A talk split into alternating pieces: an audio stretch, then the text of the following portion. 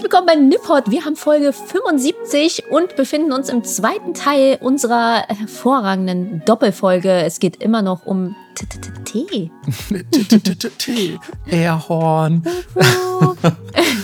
Schade, dass du nicht gesagt hast, wir befinden uns bei Folge 75 im zweiten Teil der vierten Staffel von Part 3 ähm, von ähm, keine Ahnung, Episode 17. Ich weiß auch nicht, ähm, weil wir letztes Mal am Anfang, vielleicht erinnerst du dich, hatten mhm. wir diese wunderschönen äh, Überlegungen zu unserem Staffelformat. Oh ja. Ähm, und ich glaube, irgendjemand hat auch irgendwas dazu geschrieben. Ja. Ich weiß nicht mehr genau, was es war. Aber ähm, es freut uns, dass ihr mit solchen Dingen rechnet wie Staffel 454, Folge im vierstelligen Bereich und so. Irgendjemand hat was in diese Richtung geschrieben. Ich weiß nicht, ob es so lang gehen wird mit Nippot. Es klingt ehrlich gesagt so, als wären wir da schon tot. Aber vielleicht werden dann irgendwelche äh, Bots und AI-Sachen unseren Podcast einfach übernehmen. Oh, es wäre so geil. Die generieren einfach bis zum Ende Content, bis zum Ende der Welt. Ja, weißt du, irgendwie Chat, GTP schreibt die vor. Ja. Und ähm, irgendeine AI macht aus unseren Stimmen von bis dahin, keine Ahnung, 400 Podcast-Folgen, ja. macht ähm, die AI einfach ähm, quasi zwei Bots, die genauso sprechen und intonieren wie wir. Und ähm, ja, wir sind einfach nur noch Gehirne in so einem, in so einem Glas voller, voller Salz, Salzsäure. Nee, was ist das? So eine Kochsalzlösung. Ja. Und dann schweben wir da so rum im, im Äther. Finde ich nicht schlecht eigentlich. Nee, ist so, kipp mich aus. Melissa. Melissa will nicht mal mehr ein Gehirn in einem Glas sein. Nee. Du hast doch, du hast doch nur ein bisschen Angst, ne, dass das Glas bei dir sehr klein wäre. Hä? Nee, mein Glas wäre super cool wie eine Lavalampe. Ich hätte so trashige LEDs unten, die die Farbe ändern. Ich meinte auch so eher, weil das, weil das, Gehirn klein ist. So. Ach, Ach so, also deswegen, ja. dass alle dein entblößtes Gehirn sehen. So, es war ein schlechter Witz. Witze sind immer schlecht, wenn man sie erklären muss. Klar ist mein Gehirn klein. Ich bin auch klein, aber viel Kapazität trotzdem. Ja, ich erinnere auch noch mal dran, falls ihr Melissa nicht auf Instagram folgt. Melissa hat eine Studie gepostet, dass irgendwie kleine Leute ähm, mit sehr viel höherer Wahrscheinlichkeit psychopathische Züge haben. Ähm, ja, uns wurde ja auch ein Meme zugespielt wo man das auch noch mal gut veranschaulicht hat. Ach so, ja, stimmt. ähm, das fand ich auch sehr gut. Oh, da habe ich den Namen leider gerade nicht parat. Ähm, aber ähm, wenn die Person sich angesprochen fühlt, vielen Dank nochmal. Da ging es darum, ähm, dass Melissa aussieht wie, wie eine Zimtrolle, wie eine Zimtschnecke, ähm, aber dich in Wahrheit umbringen würde. Und dass es bei mir genau umgekehrt ist, nämlich dass ich aussehen würde, als würde ich Leute umbringen, aber im Inneren eine, eine Zimtschnecke bin. Ja, ist so. Cinnamon und Rolls. Wir fühlten uns ja. ertappt, ehrlich gesagt. Ja, es war erschreckend akkurat. Ja, das stimmt. ja. Und zusammen, wenn wir entweder die ultimative Zimtschnecke oder der ultimative Killer. Beides. Hä, Leute mit Zimtschnecken umbringen. Zum Beispiel. ähm, aber heute ähm, sprechen wir über Tee, der passt zwar auch gut zu Zimtschnecken. Oh ja. Ähm, aber wir haben es ja schon mal angedeutet in vorherigen Folgen, äh, in, oder in der vorherigen Folge, dass, ähm, dass wir uns heute nochmal Tee widmen müssen. Und Melissa, ich glaube, du hast vorhin beim Essen schon gesagt, es hätten auch drei Folgen sein können. Es hätten locker easy drei Folgen sein können. Mittendrin war ich so, ich höre jetzt auf zu schreiben und fasse das hier zusammen, weil also wenn man schon wieder unsere Notizen sieht, diese Folge geht wahrscheinlich schon wieder irgendwie anderthalb oder eine und eine Dreiviertelstunde, weil es schon wieder so viel Holz ist. Ähm, ja, also ihr wisst ja, ihr kennt das Lied, was wir am Anfang von jeder Podcast-Folge singen. Es ist auch diesmal kein anderes.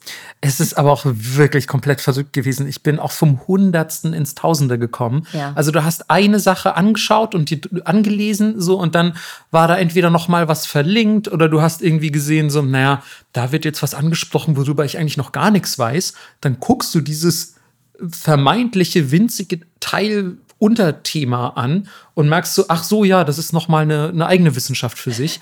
Und es war wirklich komplett insane. Ja. Also, ich fand noch lustiger, ehrlich gesagt, meine damalige Überlegung aus Tee, eine einzige Folge zu machen. Ja, ich so, nee, mal, lass mal zwei machen. Da hat, äh, hat Melissa auf jeden Fall ähm, die richtige Intuition bewiesen. ähm, bevor wir allerdings ähm, zum eigentlichen Thema unserer heutigen Folge kommen. Ha, Thema. Ähm, Uff. Ja, sorry. Ey, ihr seht das ja nicht, ne? Aber er hat diesen Witz gemacht. Ich habe extra nicht gelacht, weil ich dachte, er redet hoffentlich schnell weiter. Und dann hat er rüber geguckt. Ja, und war so voller Erwartung. Ich habe auch so meine, meine Zeigefingerspitzen so zusammen gemacht ja. und habe ganz, ja, habe ganz cute geguckt, damit Melissa extra lacht, aber sie hat nur Uff gesagt. ja, sorry. Ähm, nein, es tut mir auch leid. Ähm, wir müssen auch mal wieder zu unserer Verteidigung sagen, es ist nach 22 Uhr und ja. ähm, ich habe schon wieder einen Radler getrunken. Holy shit. Also, ähm, das kann nur gut werden eigentlich. Ja. Ähm, und bevor wir jetzt zum Thema Tee kommen, ähm, möchte ich zwei Einsendungen vorlesen, ja. die wir von unseren Zuhörern und Zuhörerinnen bekommen haben. Und ähm, wir sagen ja immer, schickt uns was, beantwortet folgende Frage, die wir im Podcast stellen. Und ähm, ich liebe es, dass Leute das tatsächlich machen. Voll. Und das waren jetzt zwei so interessante Einsendungen, dass ich finde, die müssen wir einfach mal in dieser Folge auch unterbringen, auch wenn die erste davon thematisch leider gar nicht passt. Aber Falls ihr unsere Folge zu Sexualität in Japan gehört habt, ähm, dann werdet ihr damit auf jeden Fall was anfangen können. Wenn nicht, dann macht jetzt einfach mal kurz Pause, hört die Folge zu Sexualität in Japan und kehrt dann hierher zurück. Denn uns hat tatsächlich ein Zuhörer geschrieben, der ähm, auch zugestimmt hat natürlich, dass wir seine Geschichte vorlesen. Und er schreibt Folgendes zum Thema ja, Sexualität und ich würde sagen Prostitution in Japan. Hi Marco, ich höre gerade euren Podcast Folge 70 und habe letztes Jahr in Japan mal eine Escort-Dame Prostituierte gebucht. Der Service, der, auf Ausländer, äh, der auch Ausländer akzeptiert, heißt Tokyo Hentai Club in Shinjuku. auch ein hervorragender Name, wie ich finde. Ähm, man kann unterschiedliche Services wie Blowjob oder Come in Mouth buchen. Mein Mädel hieß Yumi und war 20, wenn das wirklich stimmt. Ich muss an dieser Stelle übrigens auch sagen, also es gibt jetzt hier keine super expliziten Beschreibungen, aber wenn euch Sexworte nicht geheuer sind, dann keine Ahnung, es gibt doch einfach die nächsten zwei Minuten. Ähm, auf ihrem YouTube-Kanal zeigen sie einen Automaten, wo man Zusatzleistungen buchen konnte. Ist schon mega strange, wenn man überlegt, hm, nehme ich heute Anal oder Golden Shower? Also ja, kann ich mir ehrlich gesagt vorstellen. Ähm, aber ich hätte eine in meinem Alter buchen sollen. Ähm, das Alter wurde, das eigene Alter wurde hier nicht spezifiziert. Ähm, aber ich hätte eine in meinem Alter buchen sollen. Konnte mit ihr nicht wirklich was anfangen. Aber die Frauen in meinem Alter haben alle so streng und abweisend gewirkt. War auch ganz schön pricey für eine Stunde. Das Laufhotel musste ich auch noch selbst bezahlen. Plötzlich hat sie sich auf mich gesetzt, angefangen zu stöhnen und flüsterte mir was von Special Service ins Ohr. Für Sex wollte sie 30.000 Yen extra, aber da ich gelesen hatte, dass Sex mit Prostituierten in Japan verboten ist, habe ich abgelehnt. Äh, das sind übrigens circa 250 Euro vielleicht. Der aktuelle Kurs ist mir gerade nicht bekannt. Ähm, hätte ich es doch nur gemacht, weil nur der Blowjob war schon etwas langweilig und das Duschen war ein Witz. Lachender Smiley. Und ähm, ja, dann wurde noch geschrieben, dass ähm, der Zuhörer ein Kondom aus dem Love Hotel hat mitgehen lassen. und ähm, das war dann auch die Story. Aber ich finde es ehrlich gesagt schon mal super interessant, dass wir oh unter unseren Zuhörern auch solche haben, die solche Services schon mal beansprucht haben und wie das abläuft. Mhm. Weil ich hätte mir das alles irgendwie ganz anders vorgestellt. Aber dann wiederum passt es auch zu Japan, dass es da einfach irgendwelche obskuren Automaten gibt, an denen man Zusatzleistungen bucht. Wie in so einem Rahmenrestaurant. Ja, wirklich. So hättest du gerne noch ein Ei oben drauf, irgendwie extra große Portion Nudeln. Beides würde ich auch so in einem Escort-Kontext. Ähm, also. Ja, okay, ja, stimmt. Fair enough, fair enough. Ähm, Genau, aber das ähm, ist auf jeden Fall meiner Meinung nach eine sehr interessante Einsendung gewesen. Absolut, und, vielen ähm, Dank. Vielen Dank auch für die Offenheit und vielen Dank, dass wir das vorlesen durften. Ja. Ich finde, das ist eine, ähm, ja, das ist wirklich krass, einfach was, was uns für Leute alles zuhören. Kann ich an dieser Stelle einfach mal wieder feststellen. Total. Und also ist es damit nicht besiegelt? Übernächste Folge, Sexwork in Japan? Das stimmt. Ähm, wir hatten ja auch in der, falls ihr jetzt gerade zurückgekehrt seid vom Hören der Sexualitätsfolge, wir hatten ja, glaube ich, damals angekündigt, dass wir uns auch nochmal gesondert der Prostitution widmen wollen. Und ähm, genau, das wird auch zeitnah kommen, würde ich einfach mal sagen. Denn ewig wollen wir dieses Thema, gerade angesichts dieser schönen, ähm, dieser schönen Erzählung, die uns da eingeschickt wurde, äh, wollen wir dieses Thema nicht auf ewig vertagen. Mhm. Jetzt kommen wir aber ein bisschen zurück zum Tee, denn äh, der gute Thorsten hat uns auch eine Nachricht geschrieben und ich lese die auch einfach mal vor, ähm, denn hier geht es tatsächlich auch um Tee. Hallo ihr beiden, da ihr in der letzten Nippot-Folge zum Tee ein paar Fragen an die Community gestellt habt und ein guter Freund von mir bei Teeschwender arbeitet, habe ich eure Frage einfach mal weitergeleitet. Die Verbreitung von grünem Tee in Deutschland ist relativ gering. Mit nur guten 8% ist der grüne Tee nicht speziell japanischer Grüntee, in Deutschland nicht sehr verbreitet. Im Gegensatz zum Schwarztee mit 24% und Früchte- oder Kräutertees mit 67% oder 67 Prozent. Entschuldigung, ich habe äh, muss aber zu meiner Verteidigung sagen, ja, Thorsten Satzzeichen vergessen. Ja, deswegen hätte ich einfach weitergelesen. Oh mein Gott. Ja, also sorry, äh, ganz ehrlich, damit müsst ihr aber auch rechnen, Leute, wenn ihr einfach ähm, solche Messages ne, an jemanden schreibt, der beruflich lektoriert. Also es, ähm, ich äh, mache da auch ich für so richtig Buch über euch und trage da eure Interpunktion, äh, Interpunktionssünden, trage ich da alle ein. Schreibt einfach an mich. Egal wie viel Rechtschreibfehler ihr macht, ich, ich verstehe schon, was ihr wollt. Ja, aber. Äh, Lasst also auch schreibt, einfach Artikel weg und so, ist egal. Äh, schreibt nicht an Melissa, die kann gar nicht lesen. ähm, interessant ist allerdings, dass bei Früchte- und Kräutertees 90% des Tees in Beuteln verkauft wird. Nur 10% als loser Tee. Finde ich ganz schön viel, ehrlich gesagt. Mhm. Aber man muss ja dann auch wieder überlegen, klar, wenn das eh die beliebtesten Tees sind und wenn man so an deutsche Haushalte denkt, klar, da steht natürlich der Tee in der Regel in Beutelform ja. rum. Im Gegensatz dazu wird bei Grün- und Schwarztee wohl mehr Wert auf die Qualität gelegt. Hier wird 55 Prozent als loser Tee verkauft. Mhm. Schon mal deutlich mehr. Man kann also sagen, wenn in Deutschland Grüntee getrunken wird, dann wird dort augenscheinlich mehr Wert auf gute Qualität gelegt. Freue mich, wenn ihr dazu noch etwas für eure zweite Folge rausziehen könnt. Falls nicht, auch okay, dann war es hoffentlich trotzdem interessant für euch. Danke für euren Podcast und die unermüdlichen Recherchen. Ja, ja und geil. wir danken dir, Thorsten, für ja. diese zusätzlichen Infos. Das war wirklich interessant. Ja, total. Ey, also, aber ich kann es total nachvollziehen. Geht mir genauso. Also ich habe fast nur losen Tee zu Hause und fast nie Früchtetee, aber wenn, dann hole ich auch nur einen Beutel, weil ich finde, es macht geschmacklich wenig Unterschied. Ja, okay. Sehe ich auch ein.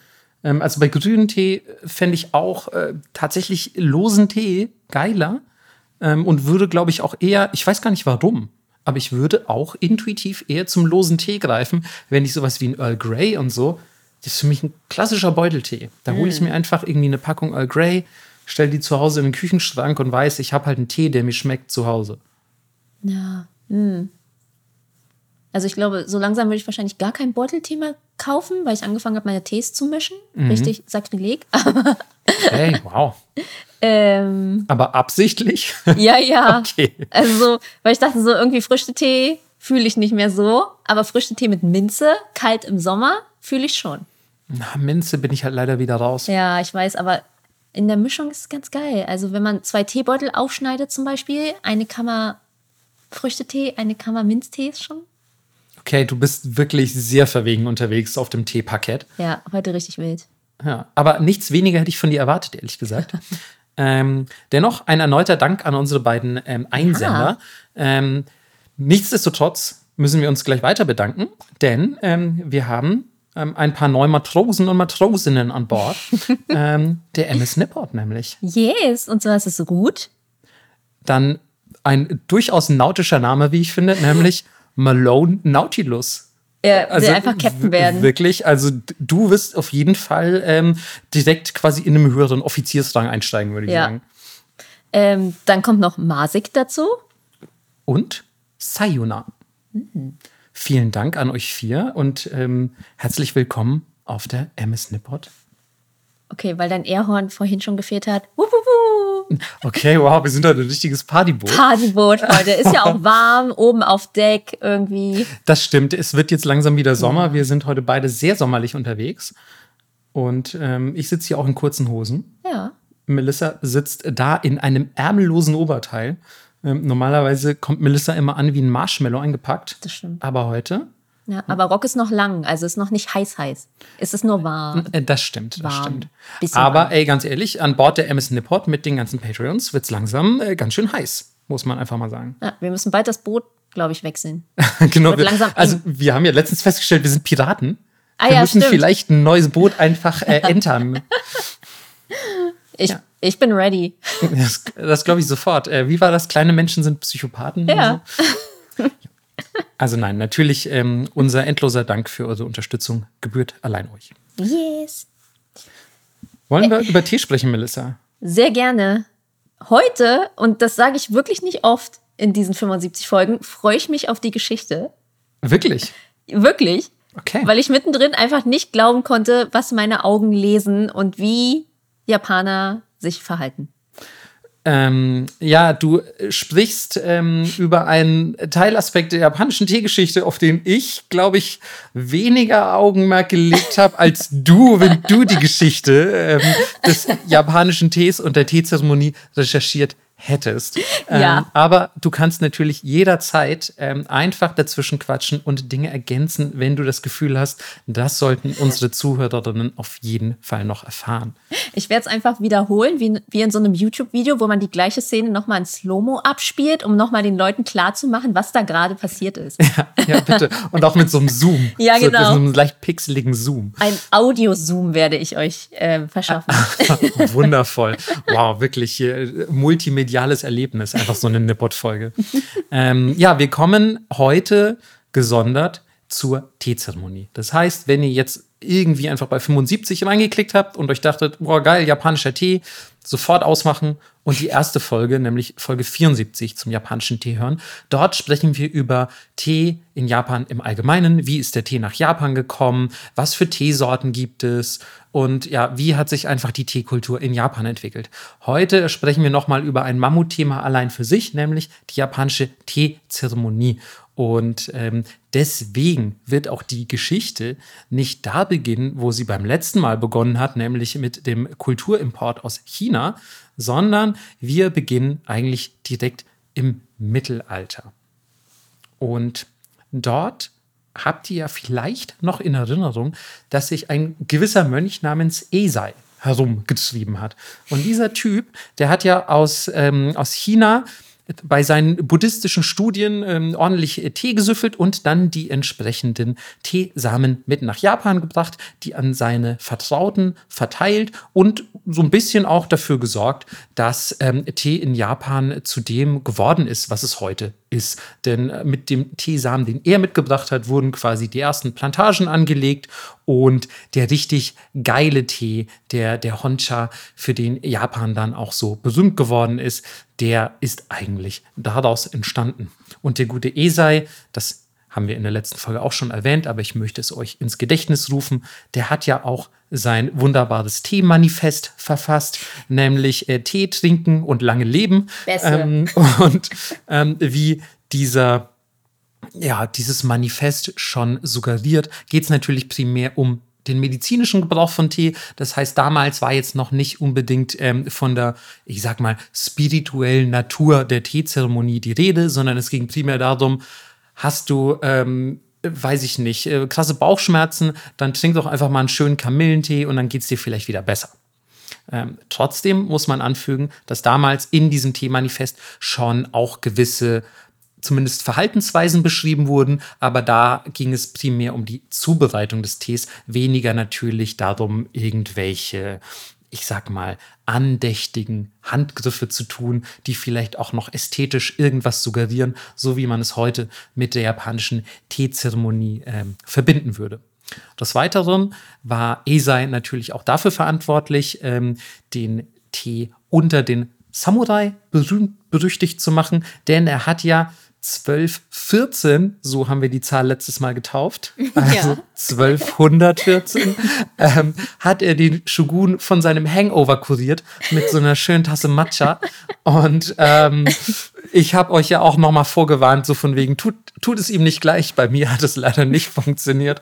Aber das hat unter anderem dann dafür gesorgt, ähm, dass der Tee in Japan und in der Kriegerklasse ordentlich an ähm, Popularität gewann. Woraufhin, und das ist natürlich auch ein bisschen ähm, die Ausgangssituation, die wir ähm, brauchen, um überhaupt die Teezeremonie entstehen zu lassen, woraufhin ähm, viele Plantagen in Japan entstanden. Denn wenn mehr Bedarf an Tee entsteht, dann entstehen auch mehr Plantagen oder müssen entstehen, um diesen Bedarf zu decken. Und trotzdem ist dabei zu bedenken, dass damals, auch wenn gewisse Rituale um den Tee herum existierten und der sehr beliebt war, das erstens rein religiös war, wenn ein Ritual vollzogen wurde und gleichzeitig dass der Tee eigentlich nur für adlige oder reiche Menschen zugänglich war. Das heißt, ihr wart entweder irgendwie am Hofe zugange oder ihr hattet vielleicht super viel Kohle, weil ihr ein reicher Händler aus irgendeiner Küstenstadt wart oder so. Dann konntet ihr euch Tee leisten, aber zur damaligen Zeit hatte der einfache Farmer vom Land, der hatte natürlich noch nicht besonders viel mit Tee zu tun. Und im 14. Jahrhundert entstehen auf Basis dieser neuen Popularität des Tees die ersten, ja, ich würde sie als Tee-Wettbewerbe bezeichnen. Ich glaube, das ist auch das, worauf Melissa vorhin anspielte, die sogenannten Tocha. Ja. Ja, ähm, ich äh, würde sie mal bezeichnen als die LAN-Partys unter, unter Adligen, als die feudalen LAN-Partys. Ähm, also es äh, war sehr ähm, gottlos und ist äh, ordentlich eskaliert. Ähm, man muss dazu sagen, auch die Tocha, obwohl es ein japanisches Kulturphänomen ist, kam ursprünglich aus China oder hatte zumindest ein chinesisches Vorbild. Denn ähm, bei diesen Teewettbewerben ging es nicht etwa darum, ähm, wer, weiß ich nicht, hat die geilste Plantage mit dem höchsten Output oder so.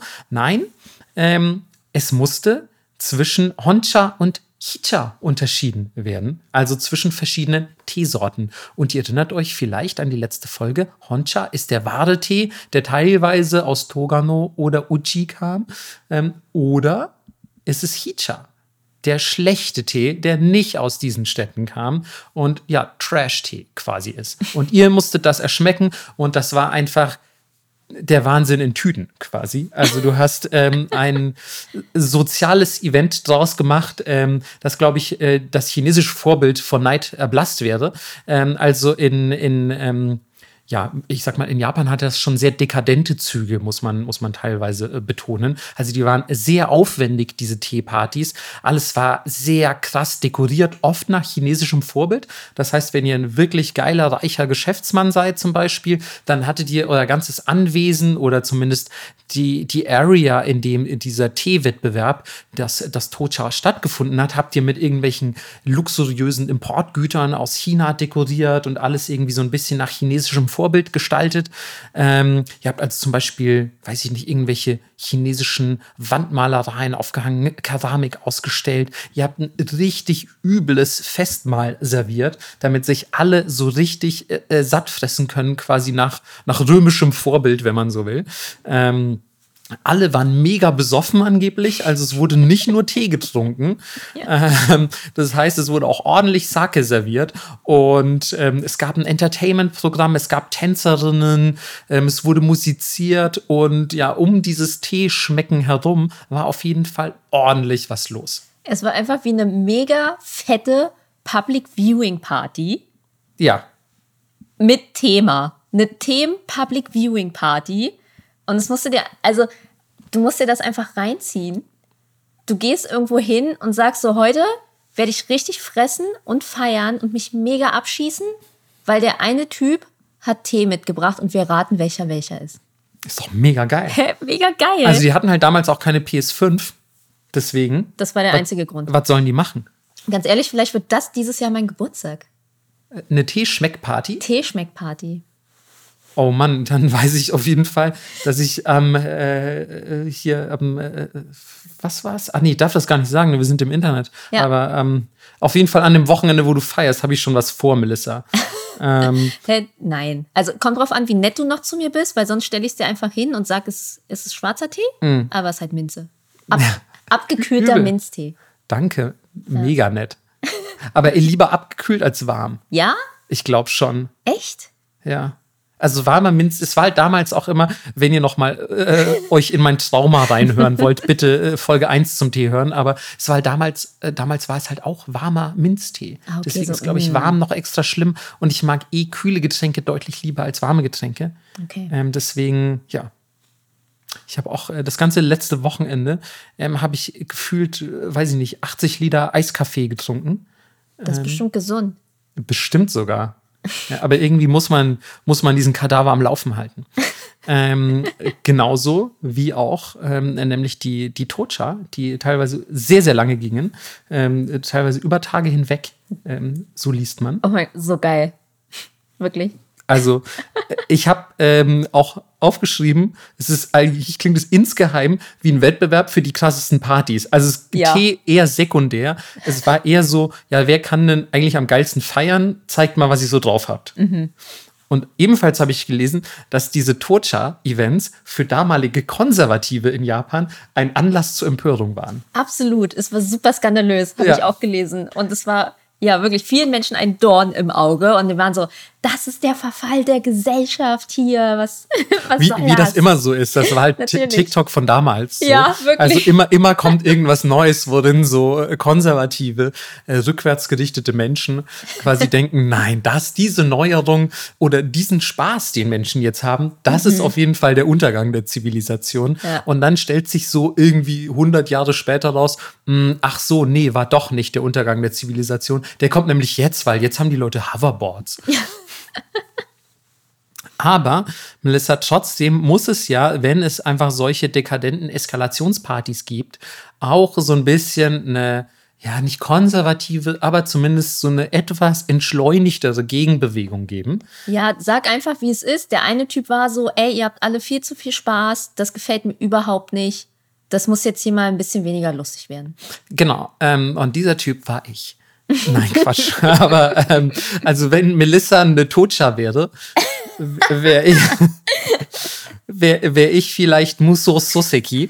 Ähm, Das ist erschreckend akkurat, würde ich sagen. das stimmt wirklich. Das stimmt ich wirklich. bin so langweilig. ähm, nun gut, ähm, nein, erstmal kurz zu Muso Soseki, äh, denn ich bitte euch jetzt hier die folgende Quelle mit Vorsicht zu genießen, denn ähm, ich habe eigentlich zu wenig gefunden, dass ich sagen würde, das schreibe ich auch in eine Abschlussarbeit rein, an der Uni oder so.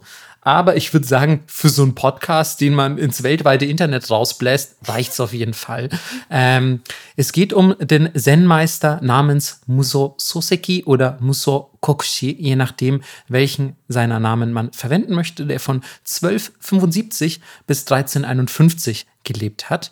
Ähm, das ist ein wahnsinnig spektakulärer Dude, über den könnte man durch eine eigene Folge machen, was Melissa natürlich zu verhindern wissen würde, denn Er ist es mega langweilig. Der ist schon auch jetzt nicht so, so spannend. Nee. Aber ähm, also man muss dazu sagen, ähm, erstmal sagt man über ihn, dass er ähm, ein wahnsinnig wichtiger Vertreter des Zen war. Das ist schon mal, finde ich, nicht ganz uninteressant, weil Zen-Buddhismus mag ich persönlich sehr gerne. Aber was ich äh, wirklich beeindruckend finde, dass er seit dem sechsten Lebensjahr Zen-Buddhismus studiert haben soll. Ja. Was, was geht? So. Ja, keine Freunde halt gehabt. Ja, also er war ein krasser, er war ein krasser Zen-Nerd. Deswegen wollte er halt auch keine Partys feiern, weil er niemanden hatte zum Einladen. Boah, Melissa, du hast richtig Musso Soseki, das ist krass. ähm, also du ähm, lässt kein gutes Haar an ihm, aber wenn er ein Zen-Mönch war, hat er wahrscheinlich eh keine. Ähm, Seit dem sechsten Lebensjahr. Äh, seit dem sechsten Lebensjahr. Wahrscheinlich wurde ihm dann schon der Kopf rasiert. Ja, wahrscheinlich schon. Ähm, und er war einfach so ein, ja, also zur Kamakura-Zeit irgendwie ein Berater mehrerer Shogunen, Vorsteher diverser Tempel, ähm, hat angeblich über 10.000 Schüler im Buddhismus unterrichtet. Ist er auch 100 Kilometer am Tag gelaufen? Und es äh, macht dich nur lustig, Melissa, macht dich nur lustig. Aber in seinem Leben 10.000 Schüler zu unterrichten, ist noch mal was anderes, als am Tag 100 Kilometer zu laufen. Ja, von jeden Tag. Oh mein Gott, kann bitte irgendjemand MarathonläuferInnen ausfindig machen, die hier in diesen Podcast kommen und sagen, ich bin 100 Kilometer am Tag gelaufen? Nee, ist, Melissa, das Bitte. gibt's einfach nicht. So.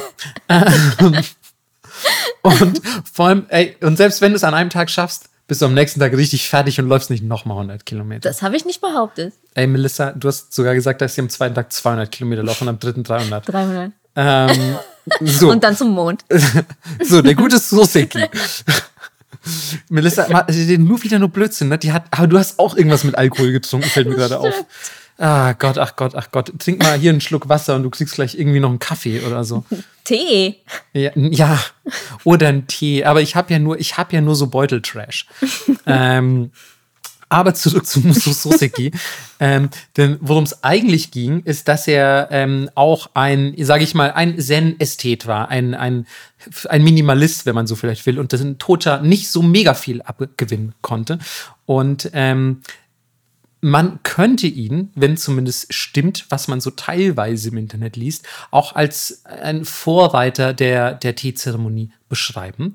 Denn ähm, er hat einst aus China ein ähm, Gestell zur Ablage oder Aufbewahrung ähm, des Werkzeugs bekommen, das man im Chinesischen für die Teezeremonie verwendet.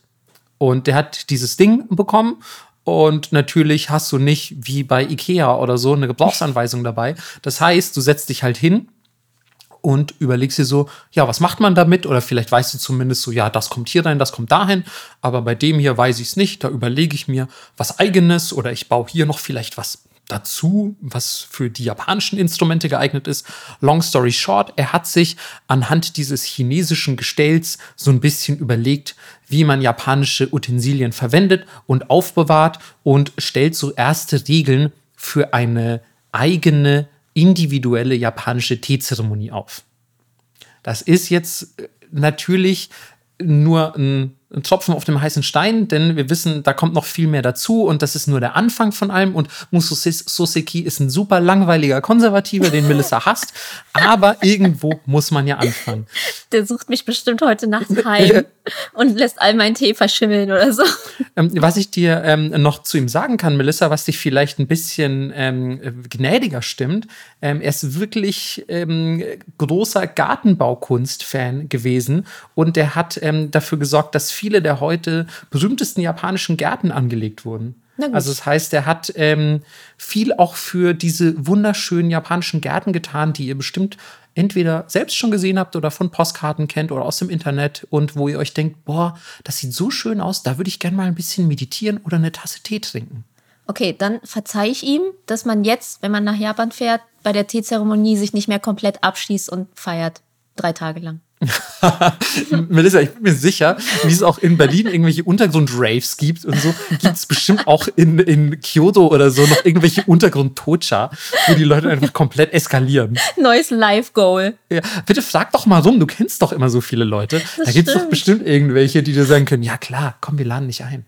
Nächstes Mal, wenn ich beim Department Age bin, falls ihr unsere Nightlife-Folge nicht gehört habt, gönnt euch die nochmal, dann ähm, werde ich das mal anstoßen. Sehr gerne. Also schreibt auch mir bitte auf Twitter. Ihr habt ja äh, mir jetzt schon fleißig eure, eure ähm, Prostitutions- und Teegeschichten geschrieben. Mhm. Und ähm, ich bin auch ähm, für Tocha-Geschichten zu haben. Ganz ehrlich, wenn wir, wenn wir live Nippot machen irgendwann, mhm. dann machen wir auch das. Bitte. Ja, hoffentlich also, sponsert bei Teegespender dann hoffentlich. so, eine, so, eine, komplett dekadente Eskalationsparty, sicher doch. Ja, mit äh, Teesorten erwarten. Mhm. Ja, bitte. Ja, das hier ist doch eindeutig ähm, hier so hier Rewe ähm, Fruchtzauber ähm, mit mit Zimt. Ja, ähm, das, das muss in leider der Weihnachts, gehen. In der Weihnachts-Sonderedition. Das muss weg. Also ich, ich will mich jetzt nicht so weit aus dem Fenster lehnen, aber ich finde, das damals klang ein bisschen einfacher, weil du unterscheiden musstest zwischen Honcha und Hicha. Meinst du? Ich, also, also, es, also ich meine, heute gibt es einfach zu viele Teesorten, will ich damit sagen. Aber ja, ich weiß gar nicht. Oder nicht? Glaube damals, das war ein bisschen schwieriger, ehrlich gesagt. Grüne Teesorten auseinanderhalten stelle ich mir schwieriger vor, als Grüntee von Kamille zu unterscheiden. Ja, okay, na gut, das stimmt natürlich, ja. Ja, stimmt natürlich. Hm. hm. Also, okay, dann einigen wir uns darauf. Ihr ladet uns einfach zum nächsten Tocha ein. Wir kommen vorbei und machen uns ein eigenes Bild davon, wie schwer das ist. Genau. Wundervoll. Ähm, zurück zu konservativen, langweiligen Teetrinkern. ähm, nein, wir reden nicht über mich. Ähm, stimmt, weil er trinkt nur Dr. Pepper Zero. hey, und äh, stopp mal, ich bin auch nicht konservativ. Das stimmt. Ähm, aber, ich, aber keine Sorge, ich bin langweilig. ähm, nun gut, aber nein, tatsächlich kommen wir jetzt mal endlich ähm, zu dieser ja etwas ruhigeren Richtung, die das Ganze einschlägt nach Musu Soseki, ähm, dass man ja auch heute so ein bisschen mit der japanischen Teezeremonie verbindet. Also das ist ja was sehr Andächtiges, was sehr Ruhiges und sehr weit entfernt von diesen Tocha, die wir gerade erwähnt haben. Und das ist eine Strömung, die so circa ab dem 15. Jahrhundert entsteht, nämlich in einer Blütezeit der Kultur, der Higashiyama Bunka, der Ostbergkultur, wenn man es übersetzt. Und warum heißt die so? Ganz einfach, 1483, heute auch wieder sehr jahreszahlenintensiv. Alle Jahreszahlen-Fetischisten, äh, ihr dürft euch freuen. ähm, Im Jahre 1483 ähm, entscheidet der Shogun Ashikaga Yoshimasa, sich aus der Politik ein für alle Mal zurückzuziehen, denn er hat einfach keinen Bock mehr auf diese ganzen Samurai-Quatsch und so und sagt sich, boah, ist irgendwie gar nicht mehr mein Ding. Ich liebe einfach nur Kunst und ich will mich nur noch mit Kunst beschäftigen. Mut. Und deswegen zieht er sich aus der Politik zurück, legt seine Ämter, Ämter nieder und sagt, ich fördere jetzt nur noch hier so ein bisschen die, die Künste und ich gönne mir hier richtig schön einen rein. Und als erstes lasse ich mal im ähm, Higashiyama-Bezirk von Kyoto, daher auch der Name Higashiyama-Bunker, ähm, den heutigen Ginkakuji als meinen Alterssitz bauen. Der Ginkakuji ist ähm, heute ein Tempel, aber es sei erwähnt hinzugefügt. Vorher war das der Alterssitz von Ashikaga Yoshimasa ähm, und da war das noch kein Tempel. Aber ja, wenn ihr schon mal da gewesen seid, dann wisst ihr, das ist ein sehr schöner Garten. Das sind sehr schöne, so traditionell japanische Gebäude. Und das sieht auf jeden Fall so aus, als könnte man da sehr, sehr gut Tee trinken. Und von da aus fördert der gute Yoshimasa einfach in Japan diverse Künste und ja, läutet so ein bisschen einfach ein Zeitalter der Kultur ein, kann man fast sagen. Ähm, während dieser Higashiyama-Bunker-Zeit entsteht nämlich super viel von dem, was ihr heute, wenn ihr an Japan denkt, mit Japan verbindet. Also ganz viele der Aspekte der japanischen Architektur zum Beispiel entstehen während dieser Zeit. Es entsteht während dieser Zeit das No-Theater, Ikebana und natürlich auch die wichtigsten Aspekte eigentlich der japanischen Teezeremonie.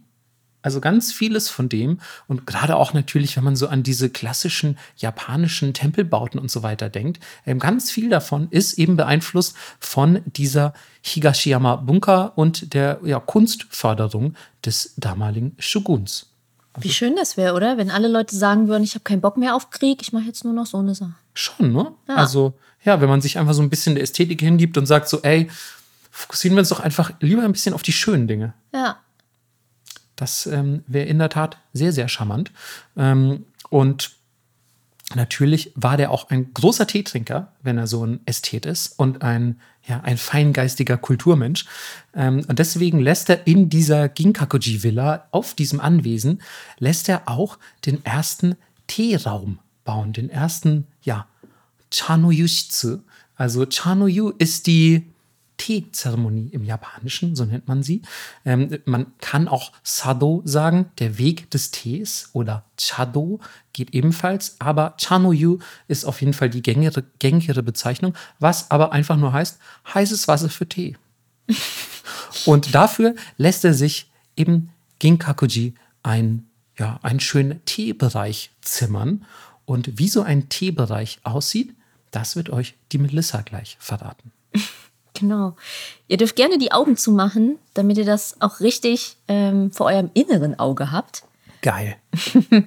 und wir kommen erstmal rein. Und es gibt einen inneren und einen äußeren Garten und ihr geht ähm, durch ein Gartentor. Und dieses Gartentor durchschreitet der Gast ähm, und alles Weltliche lässt er zurück. Das finde ich schon mal sehr schön.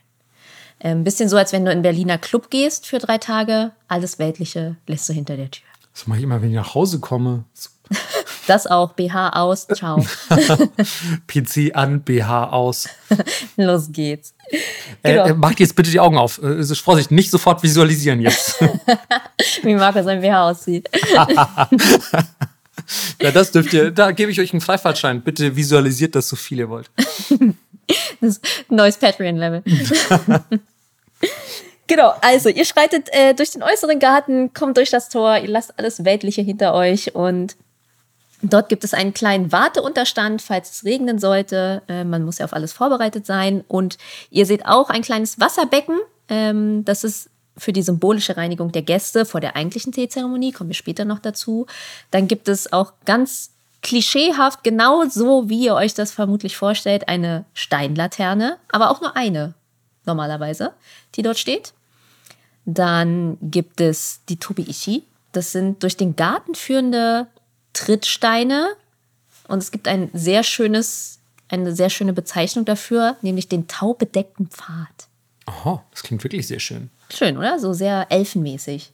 Ähm, und der verläuft nie in einer geraden Linie zum Teehaus. Es ist immer ein bisschen geschwungen oder in einer Linie, in einer Kurve gelegt. Und außerdem werdet ihr dort keine auffälligen Pflanzungen finden. Es wird keine Lilien geben oder große Büsche mit krassen Blumen. Ähm, das wird grundsätzlich vermieden. Und stattdessen findet ihr zum Beispiel Moos. Japaner lieben Moos. Ja, aber Moos auch mega geil einfach. Moos auch geil, auf jeden Fall. Farn, auch schön. Ich liebe Farn. Absolut. Und einfach so Standard, immer grüne Pflanzen. Ähm, außerdem sehr beliebt ist auch Ume, also ne, japanische äh, Pflaume und japanischen Ahorn. Aber das ist, äh, da ist man schon ein bisschen extravagant, auf jeden Fall. Weil die krasse Farben haben. Okay. Ja. Und das ist, das ist es auch. Also ihr blickt euch um, alles ist relativ schlicht. Es gibt diesen Unterstand, bisschen Begrünung maximal, so ein Ahorn. Und dann blickt ihr auch schon auf das Haus, das meist ähm, Holz oder Bambus ist. Und es ist wirklich alles sehr simpel, bäuerlich, könnte man fast sagen, sehr traditionell. Ihr habt diese Klischee-japanischen Fenster mit Papier. Ähm, und was ich sehr interessant fand, das Haus selbst kann auch als Gegenstand der Zeremonie gelten. Wie zum Beispiel auch die Tasse oder der Kessel. Das Haus ist als Gegenstand Teil der Zeremonie. Du kannst es nicht woanders machen. Ist jetzt nicht so wie, ich packe meine sieben Sachen und komme zu dir nach Hause und mach da meine Tupperparty. Nein, du musst es eigentlich schon da machen. Genau, deswegen gab es ja auch eigentlich immer diese dedizierten Teeräume, weil das einfach nur da geht. Genau. Es gibt nur einen einzigen Eingang, der ist sehr klein, es ist eine rechteckige Schiebetür, die symbolisch den ruhigen Innenraum von der Welt außerhalb trennen soll. Und die ist so niedrig, dass man sich bücken muss, um reinzukommen. Also ich könnte vielleicht noch so durchlaufen. Ja, die ist schon wirklich niedrig. Du musst teilweise so richtig, eigentlich müsstest du krabbeln. Ja, ja also so, ich bin 1,50 Meter groß und ich musste damals auch runter. Auf jeden Fall. Also die sind ja. echt klein. Ja. Und äh, dies soll einen Geist der Bescheidenheit fördern. Ja, erstmal ein bisschen Demut äh, zum ja. Tee kriechen quasi. Zum Tee kriechen. Ja.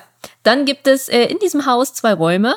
Einer ist komplett für die Vorbereitung, den seht ihr vermutlich nicht. Und der andere ist für die Zeremonie. Und der ist aber auch kein Riesensaal oder so, der ist sehr klein. Es sind standardmäßig viereinhalb Tatami-Matten. Jeder, der schon mal eine Tatami-Matte gesehen hat, weiß, okay, es wird eng. Ähm, da können jetzt nicht 30 Leute sitzen, außer alle kuscheln und sitzen aufeinander. Und Tocha. Tocha-Time. oh, was? Wir sind alle nackt und eingesieben mit Ahornsirup. Wie konnte das denn passieren? mit dicken Matcha. Ähm, so, ja, also ähm, normalerweise seid ihr nicht so viele Leute und ihr sitzt alle auf dem Boden auf den Tatami-Matten. Die Decke ist ebenso niedrig. Es gibt eigentlich keinerlei Möbel oder Einrichtungsgegenstände. In der Mitte seht ihr noch so eine Grube im Boden eingelassen für ein Holzkohlefeuer in der Mitte. Dort kann man dann auch das Teewasser erwärmen und die Deko ist wirklich minimal gehalten. Ähm, auf der einen Seite ist das einzige, was ihr seht, äh, Tokonoma, also so eine kleine Nische mit einer Schriftrolle oder einer Pinselzeichnung oder einem Blumengesteck und die ändert sich aber auch je nach Jahreszeit. Also es ist wirklich man könnte denken, da fehlt irgendwie was. Aber der Fokus soll ja wirklich nur auf dem Tee und dem Akt des Teemachens und Trinkens liegen. Absolut. Das ist ja auch, ähm, also zu denken, da fehlt was, ist ja auch so ein bisschen ähm, eines der Grundprinzipien japanischer Ästhetik. Absolut. ähm, auch hier sei nochmal angemerkt, es ist mittlerweile echt so geil, ne? wir können wirklich in jedem zweiten Satz auf eine vergangene Folge hinweisen. ähm, hört bitte in die Ästhetikfolge rein, ähm, denn auch für die japanische Teezeremonie und das gilt natürlich auch für die Einrichtung des Raumes und der Räume, die Melissa gerade beschrieben hat, ähm, ist das Prinzip von Wabi-Sabi ähm, mhm. nicht unerlässlich. Ähm, und auch generell alles, was ähm, auch nur ansatzweise in die Richtung Minimalismus tendiert, wird ja sowieso bei uns oft irgendwie so, so gleich in eine semi-japanische Ecke gestellt, dass man sagt so, oh, sieht sehr japanisch aus oder ja. so. Ähm, oder dass man eben was Japanisches sieht und sagt so, ah ja, sehr minimalistisch. So, also das geht oft Hand in Hand und so sind eben auch diese Teeräume eingerichtet. Und was würde da besser dazu passen, als auch ja quasi im Tee selbst ähm, den Minimalismus zu suchen ähm, oder zumindest die Prinzipien des Wabi-Sabi und der japanischen Ästhetik. Das hat ein gewisser Herr namens Murata Juko getan, der von 1423 bis 15, 1502 gelebt hat. Und ähm, der ist, ja, man könnte sagen, der Vater des Wabi-Cha, der Vater der spirituellen japanischen Teezeremonie. Also, dass da quasi eine äh, spirituelle Mehrbedeutung dahinter liegt. Natürlich ist Tee gesund, tut gut, beruhigt einen vielleicht, was auch immer, aber dass man auch wirklich sagt, so, boah, da liegt für mich noch was Größeres dahinter, im Verborgenen. Das haben wir eigentlich Murata Juko zu verdanken. Melissa, Melissa hat mich gerade so angeguckt, als würde sie was sagen wollen. Nee. Aber ich glaube, sie wollte einfach nur, ich glaube, sie wollte einfach nur kritisch und böse gucken. Überhaupt nicht. Ich habe aufmerksam zugehört. Immer Ach, diese so. Unterstellungen hier. Ja, ja. Ey, wenn ihr manchmal Melissa sehen könntet, na, ihr würdet es richtig mit der Angst zu tun kriegen. Manchmal stecke ich nachts hoch einfach und habe Angst, dass Melissa sich noch irgendwo versteckt. ähm, Immer in der Küche. Du hörst so nachts rascheln. ja, ich bin es, die alle deine Snickers isst. Ich wundere mich eh schon immer, wo meine Süßigkeiten hin sind. ähm, der gute Murata Juko, der kam schon als Jugendlicher in Berührung mit Tee, nämlich im Rahmen von Tocha. Und, ähm, und der saß da auch so ein bisschen verstört und dachte sich so, boah, das ist ja alles gar nicht mein Jam. Das irgendwie ein bisschen ist mir das zu drüber. Wie die alle hier abgehen und Tee so, ja, in so eine, also so Party-Tee, so Malle-Tee-Kultur. ähm, das war einfach die Sangria-Zeit des ja, Tees. So Eimer, Tee-Eimer saufen einfach. so Chicha und, und Roncha-Eimer saufen. ähm, das war einfach nicht das Ding von Murata Juko. ähm, und er hat für sich entschlossen, ich habe kein Interesse an Tocha, aber der Tee selbst, der fasziniert mich zutiefst. Der ist wirklich spannend und das, äh, das ist ein Thema, dem ich mich verschreiben möchte. Und vor allem ist es auch ein Getränk, das mich während meiner buddhistischen Studien wach hält. Ähm, ist tatsächlich so überliefert. Okay. Ähm, also er hat wohl immer sehr viel Tee getrunken und ähm, der enthält ja auch Koffein. Und das hat ihm wohl geholfen, ähm, ja, während seiner nächtlichen Studien ähm, ja, die Augen offen zu halten. Und er lernt dann ähm, in Kyoto, natürlich wo auch sonst, ähm, über diese buddhistischen Teepraktiken, die wir schon ganz zu Beginn der Folge angesprochen hatten. Denn wir wissen, ähm, Tee ist ja schon etwas länger, zumindest im Buddhismus oder in Religion generell, ähm, eine Sache, aber eben noch nicht so spirituell im Mainstream angekommen. Und jetzt lernt er erstmal so, boah, was, was hat der Buddhismus denn eigentlich mit Tee zu tun? Und aufgrund seiner ähm, ja, Lehren und, und Dingen, die er gelernt hat, entwickelt sich so seine eigene Teephilosophie, die er in einem Schreiben namens Kokoro no Fumi zusammenfasst. Und Kokoro no Fumi bedeutet einfach, ja, der Brief des Herzens romantisch. Aber es geht nicht etwa um einen Liebesbrief an ähm, irgendjemanden, sondern um einen Liebesbrief an den Tee, wenn man so will. Und dort spricht der äh, gute Murata Juko von den seiner Meinung nach wichtigsten Prinzipien, die Tee ausmachen. Und einerseits ist es Kin, die Bescheidenheit. Also man soll beim Tee trinken stets bescheiden bleiben, ganz im Gegensatz zum Tocha. ähm, also man soll einfach ein bisschen die Füße auf dem Boden lassen, auf dem Teppich bleiben oder auf dem Tatami und ähm, ja, und sich, sich äh, genügsam zeigen. Dann ist es okay, der Respekt äh, fürs Essen und Trinken, dass man da zu sich nimmt. Auch da ist er womöglich vom Tocha inspiriert oder anti-inspiriert worden. Vielleicht hat man auch Essensschlachten gemacht oder so. Who knows? er hat auf jeden Fall gesagt, man sollte Respekt für das Ganze haben. Dann noch Sei, ähm, auch wichtig für ihn, die Reinheit von Körper und Geist beim Tee trinken. Und zuletzt Jaku, die Ruhe und Ausgeglichenheit. Und wer sich ein bisschen mit der japanischen Teezeremonie auskennt, der weiß schon jetzt, Moment mal, das klingt doch, das klingt doch wie dieses Teegedöns, wo die alle sagen, das ist voll wichtig so für Teezeremonie. Ja, ganz recht. Denn der gute Murata Juko ist ja, wie ich gerade schon angedeutet hatte, der ähm, spirituelle, nicht der spirituelle Vater, aber auch eigentlich, ja doch schon, er ist der spirituelle Vater der spirituellen Teezeremonie. Ähm, und der ist natürlich maßgeblich dafür verantwortlich, dass sich die ja, vier Grundprinzipien der japanischen Teezeremonie entwickelt haben. Und ich glaube, Melissa kann euch hierzu auch noch ein bisschen was erzählen. Äh, genau, viel wurde natürlich schon gesagt, aber um manche Sachen einfach nochmal zu verdeutlichen, äh, verdeutlichen wenn es um die Harmonie geht, ähm, geht es wirklich darum, die Speisen, Utensilien zum Beispiel auf die Jahreszeiten abzustimmen. Ihr wisst, Japaner in lieben Jahreszeiten, seasonal things ähm, ist einfach eine Sache.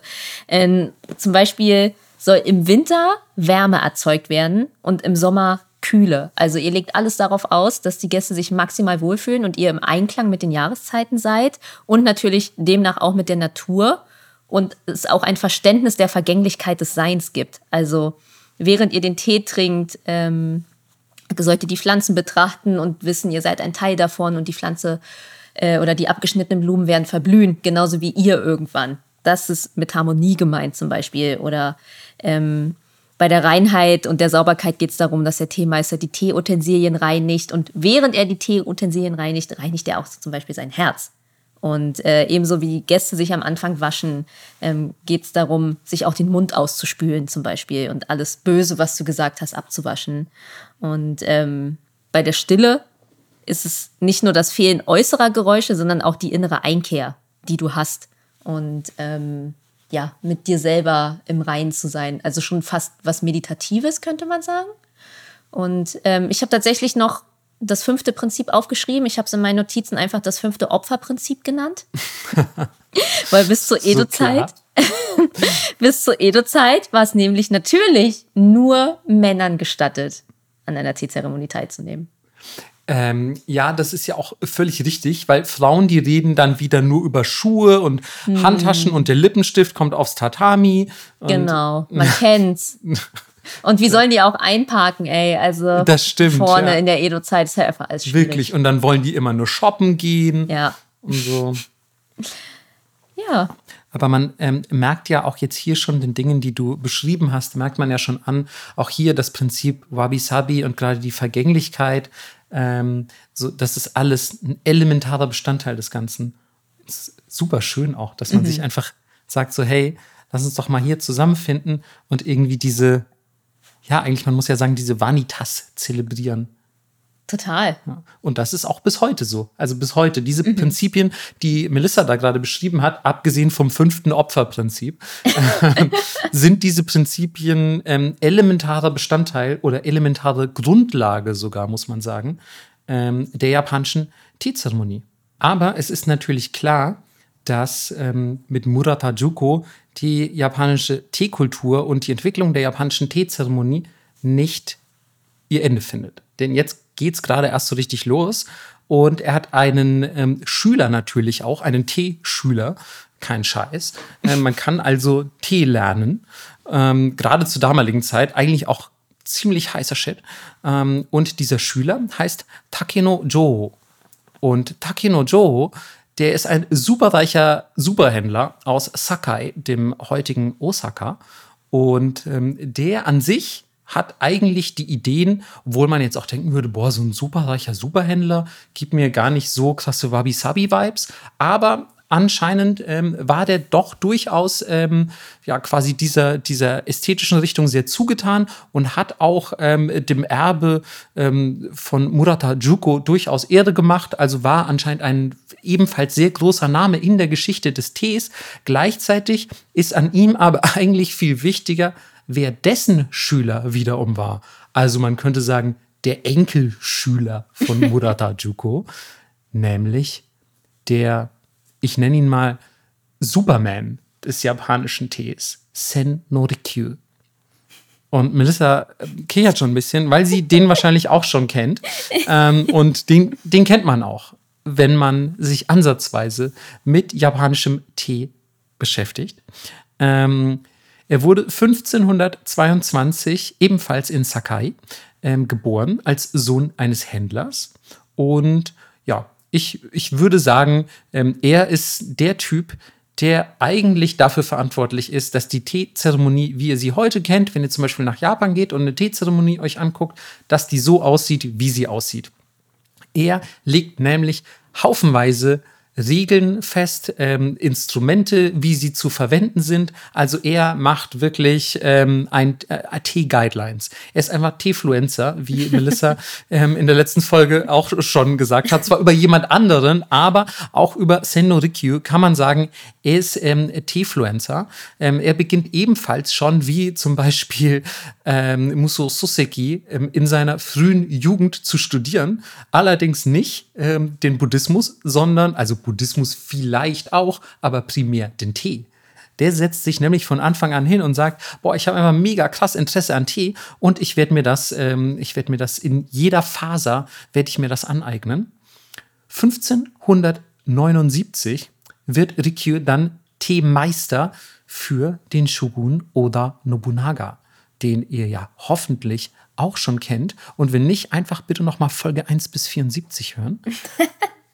ähm, und Oda Nobunaga fand Tee mega geil, überliefertermaßen. Ähm, er hat sogar gesagt, so, ey, Kultur und deswegen auch Chanoyu, also die Teezeremonie, ist einfach ein mega wichtiger Bestandteil von Strategie. Also wenn du das Volk vereinnahmen willst, dann musst du auch Kultur zu deiner Waffe machen. Und das stimme ich zu würde ich genau so auch unterschreiben. Ähm, und er war sogar so überzeugt von der Macht des Tees und Chanoyu, dass er gesagt hat, nur meine allerengsten Vertrauten dürfen überhaupt Teezeremonien abhalten. Oh, also Teezeremonien sind jetzt richtiger, richtiger Luxus. Also wer Teezeremonie machen will, ähm, der muss schon ordentlich was auf dem Kasten überhaupt haben. Der Gatekeeper der Teezeremonie. Äh, äh, ein bisschen auch, ja, genau. Aber wollte sich natürlich auch als, ja, als, als Kulturherrscher etablieren. Ähm, blöderweise, ähm, wenn ihr so ein bisschen die Jahreszahlen im Kopf habt, wisst ihr, dass Oda Nobunaga schon drei Jahre später tot sein wird. Ähm, das ist ja jetzt schade aus Teesicht. Aus Teesicht mega schade. Nein, natürlich nicht, denn ihr wisst, äh, Spoiler-Alarm. Ähm, Tee ist heute noch eine heiße Sache in Japan. ähm, deswegen hat es ja anscheinend trotzdem funktioniert. Aber nicht, ähm, nicht wegen oder nicht mit oder Nobunaga zumindest. Denn äh, der stirbt äh, im Honnoji ähm, 1582 durch Seppuku. Ähm, aber der gute Toyotomo, Toyotomi Hideyoshi, den er ja auch schon kennt, hoffentlich, ähm, der wird sein Nachfolger und krallt sich erstmal alles was Nobunaga an Teekram besessen hat. Und sagt so, ey, geil, hier richtig schöne Schüssel, boah, geiler Schneebesen hier so, nehme nehm ich alles rein hier so in mein, in mein Handkarren. Ähm, und natürlich kommt in diesen Handkarren auch Senorikyu rein und sagt so, hä, Thema ist da auch geil, nehme auch mit, hab, komm, hier rum. Ähm, und sagt so, ey, du bist jetzt mein Teemeister. Und Rikyu wird tatsächlich einer der engsten Vertrauten von Toyotomi Hideyoshi. Und man könnte eigentlich auch sagen, dadurch, dass er natürlich an der Seite des Shogun und als einer seiner engsten Vertrauten ähm, unterwegs war, wird er eigentlich zum Boss des Chanoyu, zum Boss der Teezeremonie. Also er ist jetzt auch in der Position, einfach die Teelandschaft Japans zu gestalten. Denn er ist der Teemeister des Shogun. Und der gute Hideyoshi ist auch so begeistert von Tee, dass er sagt so, ey, komm, Senorikyu, Tee ist voll wichtig für mich und auch die Leute im Land. So, lass uns doch mal einfach die größte Teezeremonie aller Zeiten abhalten, die es je gegeben hat und je geben wird, ähm, in der großen Teezeremonie von Kitano im Jahre 1587. Und wie auch Oda Nobunaga möchte sich Hideyoshi über die Kultur im Land selbst etablieren und sagen so, hey, guck mal, ich bin so ein richtig geiler Typ. Ähm, und von Tee habe ich richtig Ahnung und ich habe auch das geilste Teegeschirr, was es vermutlich gibt. Viel geiler als eures. Deswegen kommt doch bitte alle vorbei und schaut meine Sachen an. Und er lässt überall Schilder in Kyoto, Sakai, Nara und so weiter, quasi also in der Kansai-Area aufstellen. Und da steht drauf, ich habe es mal äh, frei übersetzt. Kommt alle nach Kitano, sofern das Wetter es erlaubt. Dort präsentiert euer Herrscher vom ersten Tag des zehnten Monats zehn Tage lang seine Mebutsu, also seine, seine Chanoyu Items, seine, seine Sein Teezeremonie-Items. Ja, und, und alles, was dazugehört. Also ja. auch irgendwelche Besen und so. Ähm, alle Chanoyu-Fans, also stand da nicht so, das habe ich jetzt so übersetzt, ähm, Krieger, Diener, Bauern und auch die von niedrigem Stand, kommt rum und bringt eine Kanne, einen Eimer, eine Tasse und Tee mit Wow. und sagt so, hey, bringt das alles mit. Auch Kogashi, also Pulver aus so geröstetem Reis, quasi Teeersatz, wenn man so will, ist in Ordnung. Könnt ihr auch mitbringen. Jeder bekommt zwei Tatami-Matten Platz, aber ihr müsst euer eigenes Lager quasi aufschlagen. Und auch Leute von außerhalb Japans sind quasi erlaubt, wenn sie vorbeikommen möchten, aber nur, wenn sie Chanoyu-Fans sind. Süß. er hat quasi das erste Tee-Festival der Welt gemacht. Er hat das erste Teefestival der Welt veranstaltet. Er hat quasi Cha Woodstock gemacht. Er hat Cha Woodstock gemacht. Geil. Und ähm, in der großen Teezeremonie von Kitano. Und ähm, schon am 28. Tag des Vormonats waren über 800 Zelte ähm, aufgebaut in der Bucht. Ich glaube, es ist eine Bucht von Kitano. Und zum Start, also das sind ja dann nur drei Tage später, warte mal, der achte, äh, der, der, der zehnte, nee, äh, zwei Tage später nur, waren es 1600. Also die Zahl hat sich verdoppelt. Okay. Also es sind super, super viele Leute vorbeigekommen, die Bock auf Tee hatten. Und sogar Hideyoshis goldenes Teezimmer wird vor Ort transportiert. Das ist ein, ähm, ja, und das ist, das ist sowas wie das japanische Bernsteinzimmer. Es ist verloren und man weiß auch nicht, wie es ausgesehen hat. Es gibt nur verschiedene Interpretationen, aber Toyotomi Hideyoshi hat ein goldenes Teezimmer besessen, das mobil war und überall dorthin transportiert werden konnte, wo der Shogun sich aufhält. Und dieses Teezimmer, das wurde nach, ähm, nach Kitano transportiert, damit da die Leute irgendwie sich den geilen Scheiß angucken können und wie ihr Herrscher in einem Zimmer aus Gold Tee trinkt. Also es war wirklich ein, ein mobiles Zimmer, das innen komplett mit Gold ausgekleidet war. Also ja, es gibt in mehreren Museen in Japan ähm, verschiedene Interpretationen dieses Zimmers und die sind halt einfach komplett, also alles ist mit Blattgold behaftet. Es sieht wirklich sehr fancy aus.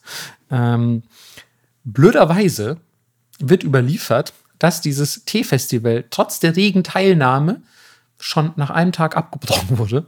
Was? Aber aus einem unbekannten Grund. Also es ist nicht bekannt, wieso das Teefestival so früh abgebrochen wurde. Vielleicht war es ihm zu viel. Also vielleicht hat er wie bei so einer Facebook-Party irgendwie äh, quasi nicht auf Einladung gestellt, sondern dass alle einfach so teilnehmen können und dann sind ihm zu viele gekommen. Weil ich glaube, wenn ich das richtig gelesen habe, ähm, war sogar sein ursprünglicher Plan, dass er an jedem Zelt vorbeigehen möchte und einen Tee trinken. Oh, wow. Das ist sehr ambitioniert. Und wenn das wirklich 1600 Tee, äh, Teezelte gewesen sein sollten, dann, ähm, ja, also weiß nicht, ob zehn Tage gereicht hätten. Also, er wäre auf jeden Fall gut hydriert gewesen. ich wollte sogar sagen, er wäre richtig, er wäre der hydratedste Shogun aller Zeiten. Aber gut, ähm, das nur mal so ein bisschen als kleiner Exkurs zu Hideyoshis ähm, Teesucht, sage ich jetzt einfach mal. Ähm, wir wollen ja aber eigentlich über Senorikyu reden. Ähm, und der ähm, macht sich natürlich auch ein bisschen Gedanken um diese ganze Wabi-Sabi-Sache und was es eigentlich so heißt, Tee zu trinken. Und ähm, das Teezimmer, wissen wir von Melissas Exkurs, gehört natürlich maßgeblich mit dazu zur Teezeremonie. Und für ihn ist das auch ein ganz wichtiger Bestandteil, denn ähm, alle bisherigen Teezimmer sind ihm zu groß. Und deswegen ähm, macht er die Teezimmer noch kleiner auf eine Größe von ungefähr zwei Tatami-Matten. Also wirklich winzig. Also jetzt ist es wirklich kuschelig da drin. Ähm, beginnt unter anderem ganz neue Objekte für diese ähm, Innenausstattung der Teeräume zu designen. Er ist zum Beispiel angeblich, also vielleicht hatte vorher auch schon jemand die Idee, aber er hat es eben im Kontext der japanischen Teezeremonie groß gemacht. Ähm, er beginnt nämlich ähm, Blumenständer, Blumenvasen aus abgeschnittenen Bambusstangen zu designen. Also quasi, weißt du, dass du so eine Bambusstange hast und da eine Ah, Blume ja. reinstellst. Ja. Das macht er für, für, ähm, für das Teezimmer. Ist quasi eine auf Senorikyu zurückgehende Dekoration. Er beginnt außerdem alltäglich Objekte für die äh, Teezeremonie Zweck zu entfremden. Leider habe ich nicht rausgefunden, welche Objekte er in diesem Kontext wie verwendet hat, aber er hat wohl Objekte, die vorher nicht für die Teezeremonie gedacht waren, angefangen für die Teezeremonie zu verwenden. Des Weiteren hat er, äh, ja, ich sag mal, als Teefluencer, ganz klar, hat er, ähm, hat er natürlich auch viele Kooperationen am Start gehabt, weil man muss ja sehen, wo man bleibt. Auch immer natürlich als Werbung gekennzeichnet, keine Sorge. Ähm, und zwar eine mit dem Töpferer Raku Chojiro. Ähm, den hat er nämlich gebeten, ey, kannst du mir bitte einfach so wirklich das most basic Geschirr überhaupt herstellen? Also, ähm, also es soll halt wirklich super lame sein. Also er geht so hin und sagt so, siehst du diesen Topf, der super lame ist? Mach ihn mir noch doppelt so lame. Und das hat Raku Jojiro dann gemacht. Und deswegen sind die beiden in ihrer Ko Kooperation maßgeblich mitverantwortlich dafür, was wir heute so auch als Wabi-Sabi wahrnehmen. Also diese ganze, dieses ganz einfache Wabi-Sabi-Geschirr, dieses, ja, man sieht den Dingen ihr Alter an, ihre Geschichte, dass sie von Hand hergestellt wurden und so, die Vergänglichkeit des Objekts. Das ist alles quasi dank Sennorikyu und Raku Jojiro entstanden. Ja, und wenn ihr heute was von denen haben wollt, was vielleicht sogar noch aus der Zeit stammt, easy. Easy, so eine Tasse für 1000 Euro. Ja, aber locker. Locker, ja. ja. Ähm, Dazu muss man sagen, die haben aber auch sehr viel produziert, ne? Weil die auch für den einfachen Hausgebrauch produziert haben. Deswegen ist es nicht so wie, oh, ich habe hier dieses rare Sammlerstück, sondern es gibt hunderte von diesen Dingern. Äh, trotzdem sehr toll. Also für die Anzahl, die es gibt, schon recht pricey. Ja, genau. Ja. Ähm, deswegen hat auch ähm, ein, ja, wie sage ich, ein sehr schöner Satz, ein sehr schönes Sprichwort seinen Weg in die japanische Sprache gefunden, das auf Senu Rikyu zurückgeht. Ähm, hier geht es nämlich auch wieder um ja, den Fokus auf die Vergänglichkeit, ähm, die im Zen ja ein sehr zentrales Thema ist. Und das Sprichwort heißt Ichigo Ichi-e. Und nein, es heißt nicht Erdbeere, sondern übersetzt heißt es so viel wie eine einmalige Zeit, ein einmaliges Treffen. Und äh, besagen soll das Ganze natürlich, jeder Moment ist super einzigartig. Also selbst wenn Melissa und ich uns morgen wieder treffen würden, wäre es ein anderes Treffen als das, was wir jetzt haben. Jeder Moment und vor allem jeder zwischenmenschliche Kontakt, also jedes Treffen, ist super unique. Ihr könnt keine Ahnung, weiß ich nicht, heute euren Freund treffen und die, der Kontext, in dem das alles passiert, das Wetter, irgendwie die Stimmung, in der ihr seid, einfach alles um euch herum und natürlich auch alles, was in euch vorgeht, wird dieses Treffen zu einem einzigartigen Treffen machen. Und wenn ihr euch auch nur fünf Stunden später trefft, ist es schon wieder ein anderes Treffen. Und ähm, der gute Senorikyo sagt einfach, ey, ihr müsst das wirklich alles schätzen. Also deswegen ist die Teezeremonie auch der perfekte Ort für diese andächtige, ähm, für diese andächtige Wertschätzung des Zwischenmenschlichen, weil man da zusammenkommt und sich auch die Zeit nimmt und quasi sich spirituell auf alles einlässt und sagt so, hey, hier sind wir, hier sind wir jetzt gemeinsam und appreciaten diesen Teemoment. Aber natürlich ist das eine Philosophie, die eigentlich auch erstmal ganz schön klingt und sich auf ähm, alles anwenden lässt, finde ich, auch ohne Teezeremonie. Man kann ja auch einfach mal so jemanden auf eine Dr. Pepper treffen und sagen, ähm, hey, ist voll schön, dass wir uns heute treffen unter diesen Umständen. Morgen wäre es vielleicht schon wieder ganz anders. Da wäre es eine Coke Zero. Mach dich nur lustig, Melissa, ja. ähm, aber äh, wo wir schon äh, bei lustigen Dingen sind, ähm, kommen wir doch zum Tod von ähm, Senorikyu. Ähm, Nein, ähm, das ist natürlich etwas geschmacklos, aber äh, gemessen, naja. daran, gemessen daran, dass es schon 350 Jahre her ist, ähm, ist es vielleicht nicht, nicht mehr ganz so geschmacklos, wie es ähm, 1591 gewesen wäre. Denn in diesem Jahr ist ähm, der gute Senorikyu gestorben und zwar durch Seppuku also auch durch rituellen Selbstmord, auf Befehl seines engen Vertrauten ähm, Toyotomi, Toyotomi. Ich finde, wieso finde ich Toyotomi so ein schweres Wort? Toyotomi Hideyoshi. Ähm, also auf Befehl des Shoguns. Ähm, es gibt unterschiedliche Interpretationen, warum das ähm, so passiert sein könnte. es ist auf jeden Fall bekannt, dass ähm, Hideyoshi ein ziemlicher Choleriker war, sehr schnell mit seinen Urteilen und sehr schnell auch in Rage zu bringen.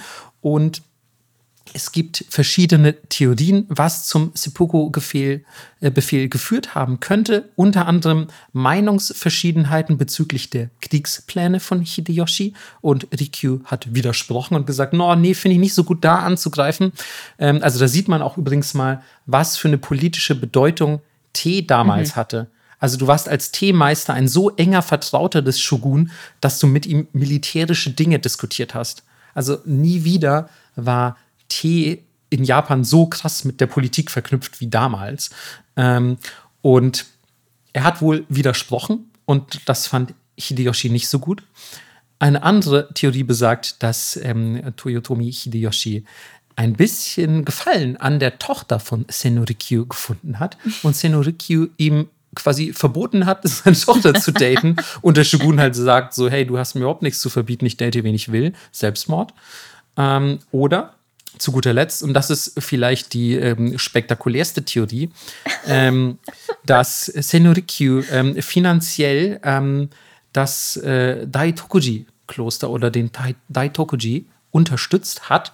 Und zum Dank haben ihm die Mönche eine Statue über dem Torbogen errichtet. Und über, unter diesem Torbogen soll Toyotomi Hideyoshi hindurchgeritten sein.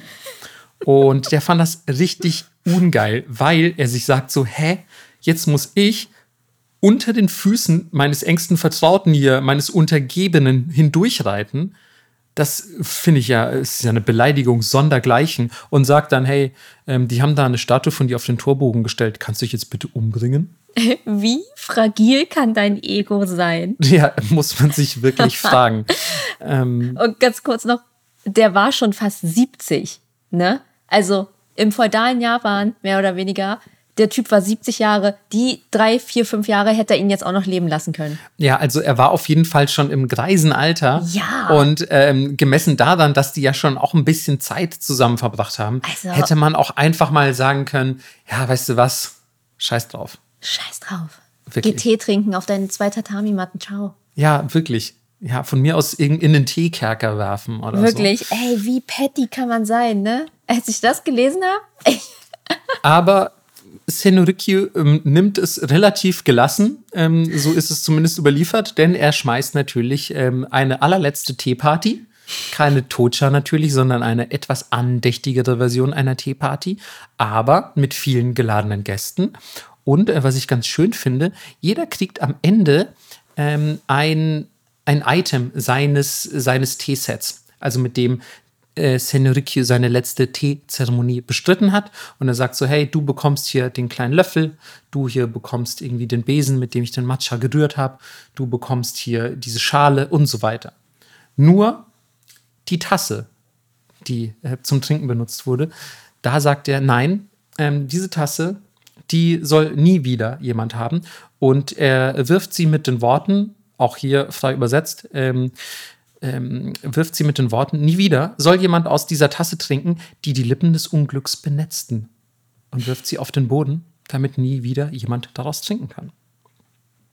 Danach bleibt noch ein einziger Gast, während der Rest nach Hause geht um ähm, Rikyus äh, ja, Seppuku zu bezeugen. Denn ihr wisst vielleicht noch, ich glaube, wir hatten es in der ein oder anderen Folge schon erwähnt, ähm, da muss immer noch jemand quasi als Zeuge anwesend sein. Und natürlich, wie sollte es bei so einem epischen Ableben anders sein, schreibt äh, Senorikyu vor seinem Seppuku noch ein letztes Gedicht auf, ähm, also seine letzten Worte als ein Gedicht. Und äh, auch das möchte ich euch natürlich nicht vorenthalten. Er schreibt, ich hebe das Schwert. Dies ist mein Schwert, lang in meinem Besitz. Die Zeit ist am Ende gekommen. Himmelwärts werfe ich es hinauf. Und ähm, ja, nachdem er das aufgeschrieben hat, begeht er den Seppuku. Und schon wenig später bereut Toyotomi Hideyoshi natürlich seine Entscheidung und sagt, fuck, ich habe ein bisschen vorschnell reagiert das hätte ich eigentlich so nicht machen sollen. Und ja, war angeblich sehr traurig über das, was er da angerichtet hat und hat dann seine anschließende Residenz in Fushimi wohl so errichten lassen, dass es dem guten Senorikyu gefallen hätte. Das war ihm dann wohl bei der ja, architektonischen Gestaltung sehr wichtig, dass er mhm. sagt, mach das bitte so, dass es Rikyu gefallen hätte. Diese ganze Story ist so verrückt, finde ich. Schon, oder? Total.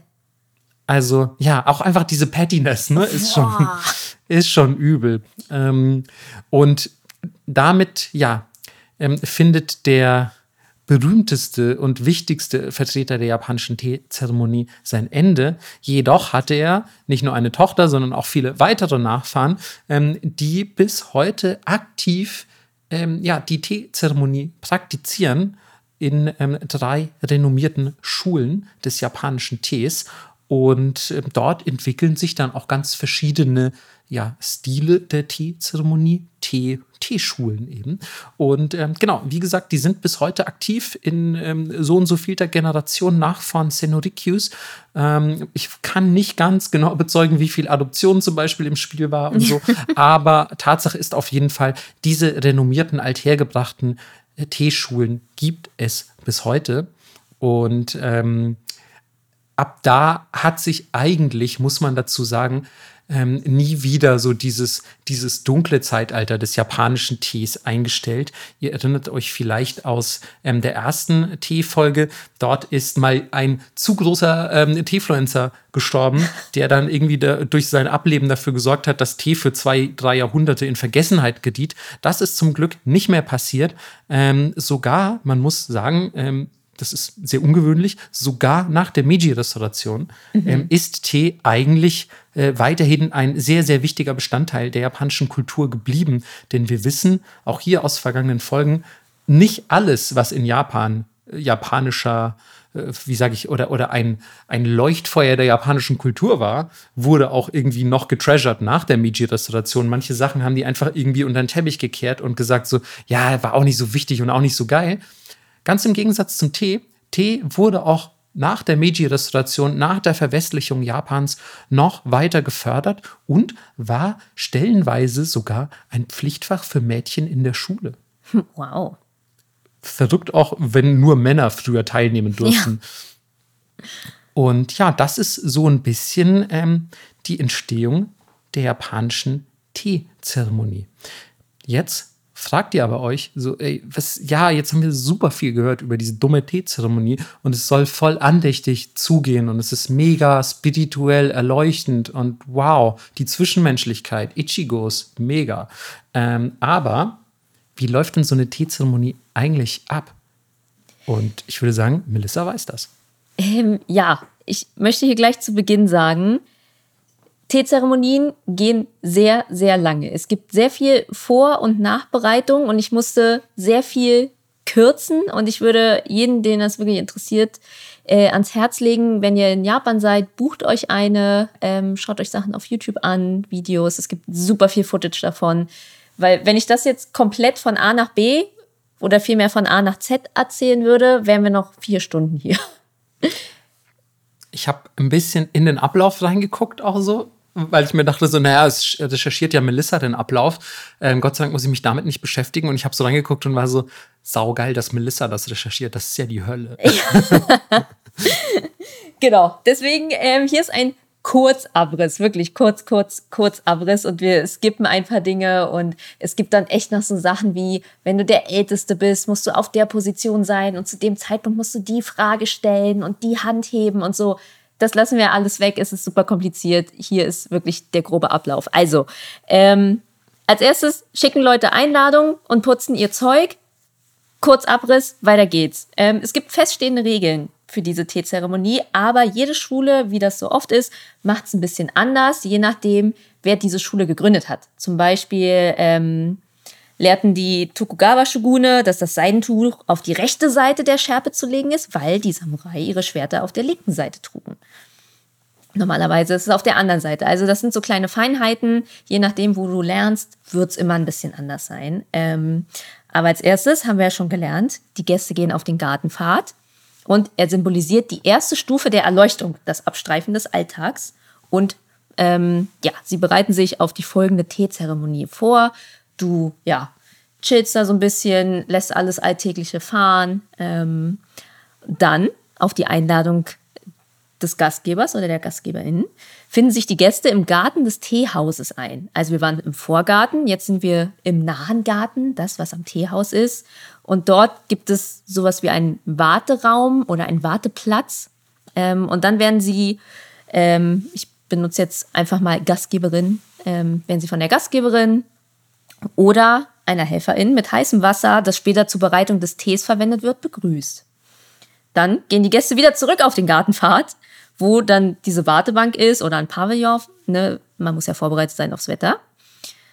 Dann kommt wieder die Gastgeberin, füllt Wasser in ein Steinbecken, haben wir auch vorhin gehört, dass das da steht, und geht. Dann waschen sich alle Gäste die Hände und spülen sich den Mund aus, waschen sich damit alles Üble ab, was sie gesagt oder auch getan haben. Gibt mir so ein bisschen, ja, Katholiken-Vibes, muss ich, ich sagen. Ich wollte gerade sagen, ein bisschen Taufe. Genau. Dann gehen alle Gäste ins Hauptzimmer. Wir haben gehört, man muss reinkriechen. Die Tür ist wirklich sehr klein. Und alle gesellschaftlichen Unterschiede werden dadurch an der Schwelle abgelegt. Früher musstest du auch deine Waffen ablegen, die waren verboten im Teeraum. Und alle Leute sind dort gleich. Es ist ein sehr ähm, kommunistischer Ansatz, der im Teezimmer herrscht. Ich habe aber auch gelesen, also es macht voll Sinn, weil ich habe gelesen, dass äh, deswegen die äh, Teezeremonie unter Samurai auch so beliebt war, mhm. weil man äh, da kurzzeitig auch quasi vergessen konnte, dass man Krieger ist. Also es ist ja bestimmt auch anstrengend zu wissen, dass dich der nächste Kampf töten kann und so. Ja. Und wenn du dann deine Waffe draußen lässt und vielleicht auch alle gleich sind in diesem Raum, dann vergisst du einfach kurz so, hey, ich muss vielleicht bald wieder aufs Schlachtfeld oder so und es ist gerade Krieg im Land oder solche Sachen. Dann bist du einfach mal kurz auch jemand ganz Normales. Voll, und du kannst natürlich auch auf Augenhöhe miteinander reden. Also mhm. Hierarchien mhm. hatten dort keinen Platz.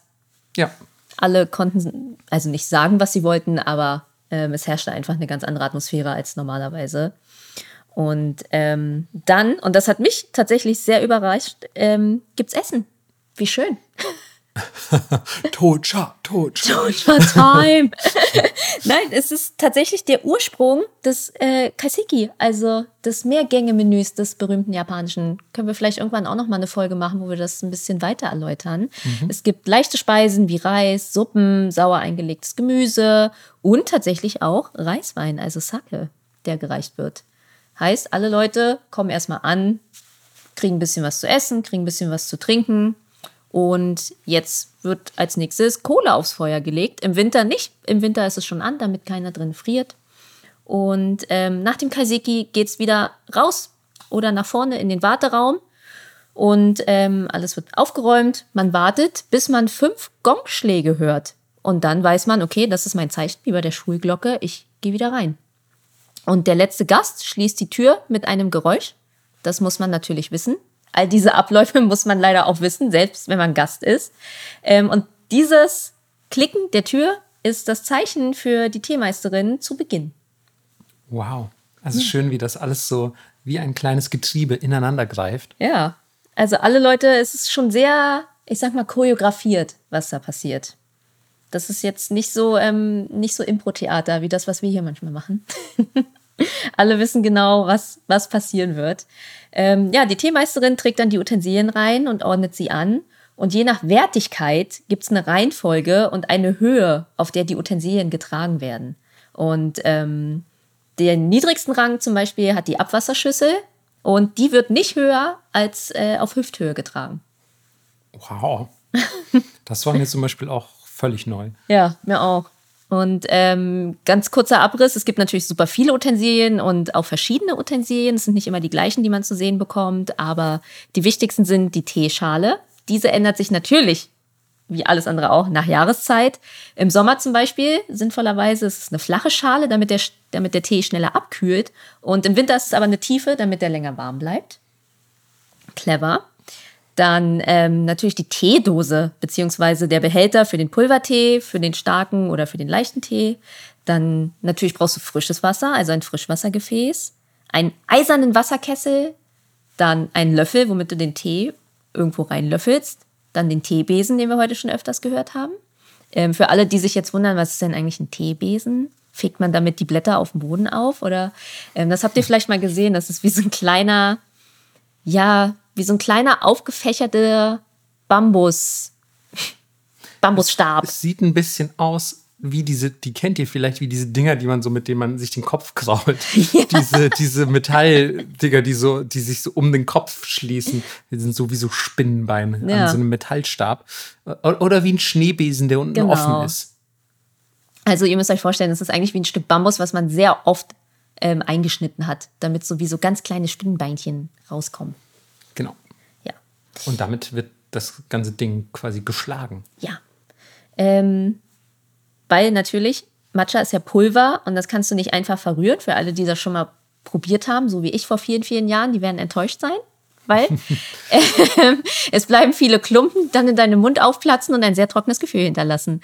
Ähm, ja, deswegen braucht man diesen Schneebesen. Ähm, der unkultivierte Tipp ist, einfach eine, Wasser, eine Flasche zu nehmen, die luftdicht verschlossen ist und ordentlich zu schütteln. Das funktioniert auch.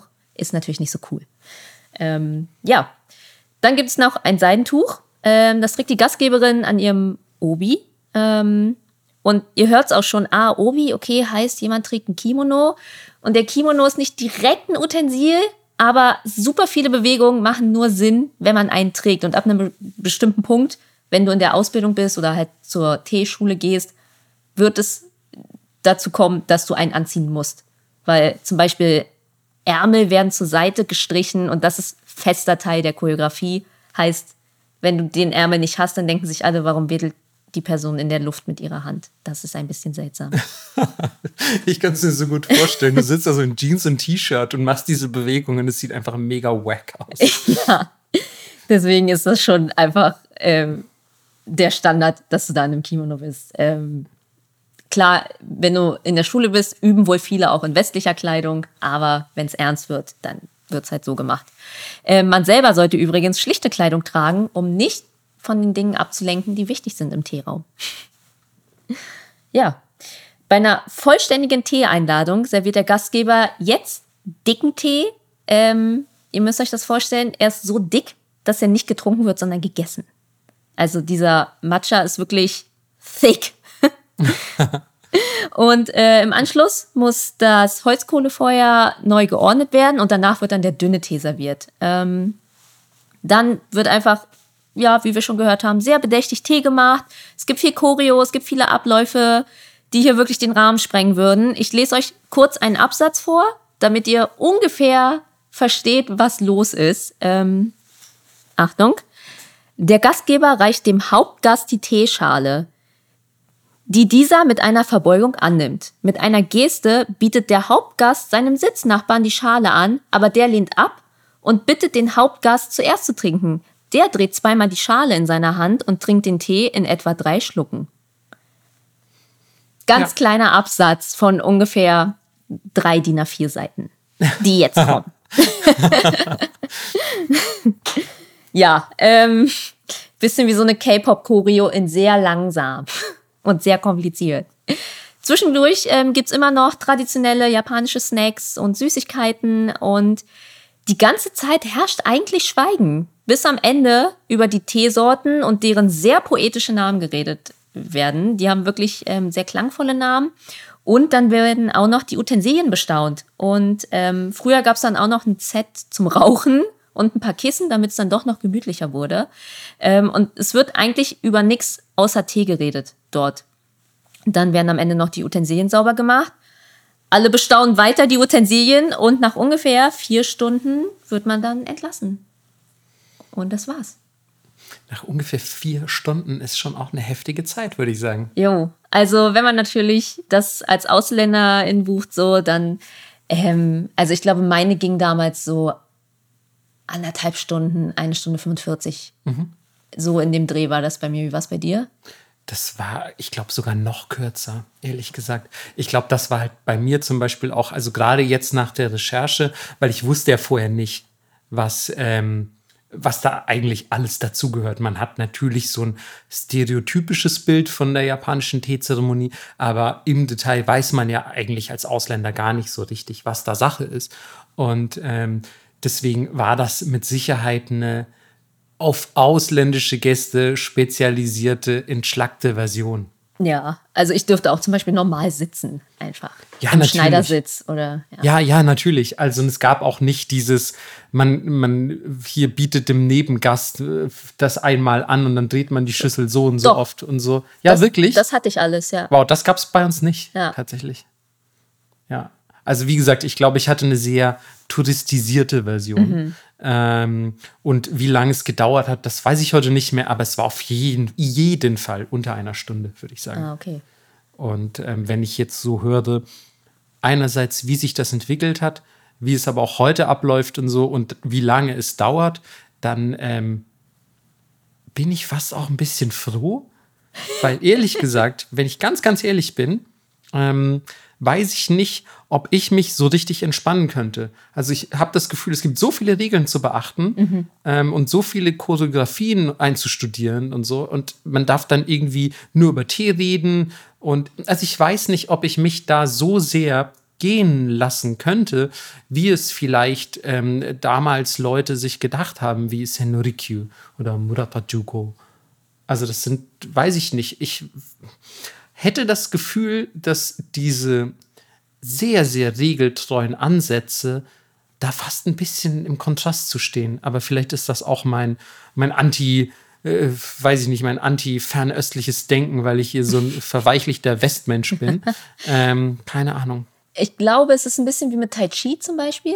Ab Mhm. dem Zeitpunkt, wo es so in dein Muskelgedächtnis übergegangen ist, fängt es an, dich zu entspannen und Spaß zu machen, weil du nicht mehr daran denkst, was du machen musst, Mhm. sondern weil du nur noch machst Ja, und das kann auch sein. dein Kopf dadurch relativ leer ist, weil, weil du nur noch diese Abläufe machst und ähm, Äh, äh, Klar, hey, Ne? ist ja auch ein bisschen wie im Zen-Buddhismus und so. Genau. Also auch da ist ja ganz viel irgendwie ein, ein durchstrukturierter Ablauf. aber ich würde mal tippen, so die ersten drei, vier Jahre ist schon anstrengend.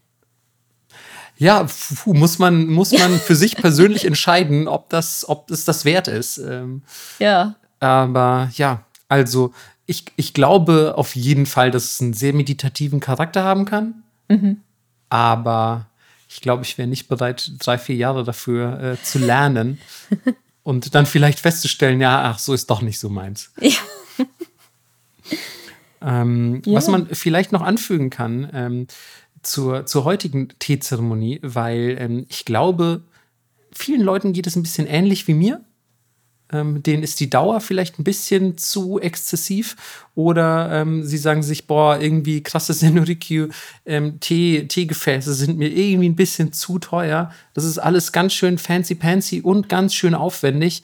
Ähm, ich habe da nicht mehr so Bock drauf.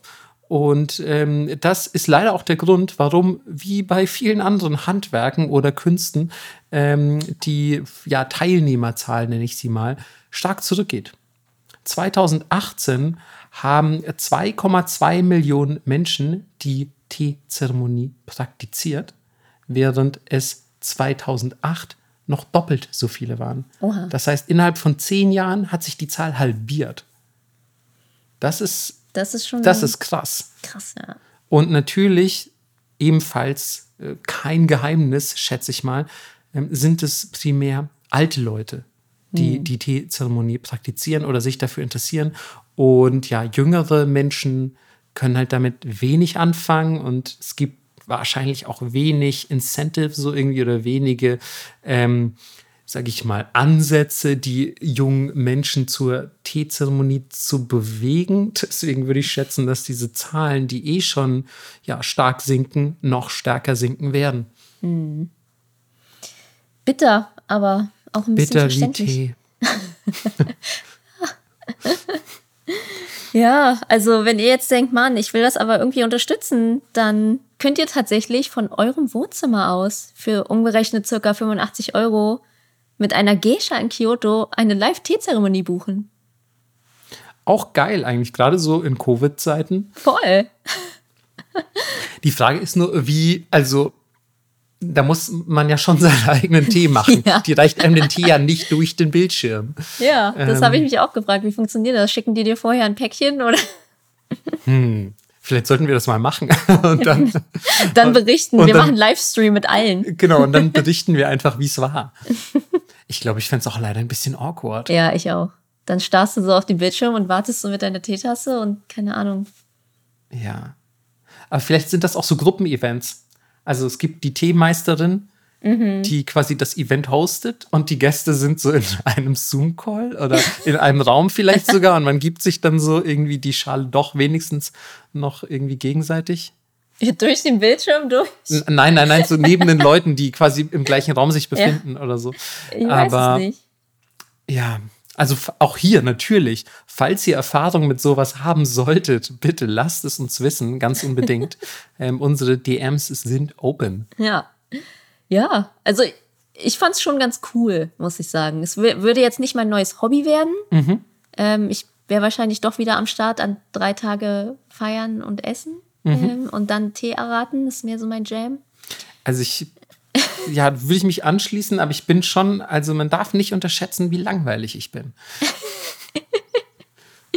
ja, aber es war schon schön. Also ich bin ja auch jemand, die gerne allein und im Stillen ist und das hat mich schon sehr abgeholt, dass man da einfach sitzt und sich anschweigt. Ja, das, das auf jeden Fall. Und ich muss auch sagen, der Tee, den ich da getrunken habe, oh ja das war wahrscheinlich der beste Tee, den ich bisher in meinem Leben hatte. Kein ja, Scheiß. Kein Scheiß. Das war wirklich krass. Und also, auch die Kombi mit den Süßigkeiten und so, das war schon sehr gut. Also es war, muss man sagen, allein für die Teequalität hatte sich meiner Meinung nach gelohnt. Mhm. Ja. Das Einzige, ähm, was ich hatte, es war einfach ungewöhnlich kalt, als ich da war. Ah, okay. Und äh, sie dachten so, naja, ich habe ja ein Kimono mit sechs Schichten an, wird schon okay sein. Und mir war sehr kalt. Ich glaube, wäre mir nicht so kalt gewesen, hätte ich es noch mehr äh, enjoyen können. Ah, okay, ich war äh, an einem schönen warmen Sommertag tatsächlich. Mm. Hat auch dazu beigetragen, dass es sich natürlich alles ganz schön angefühlt hat und so. Dann war vielleicht sogar ein bisschen zu warm. Ach Quatsch, nee, war es nicht. Hm. Ja, aber das ähm, ist auf jeden Fall ähm, die, wie sagen wir, verkürzte äh, ja. Geschichte und die verkürzte Zusammenfassung der japanischen Teezeremonie.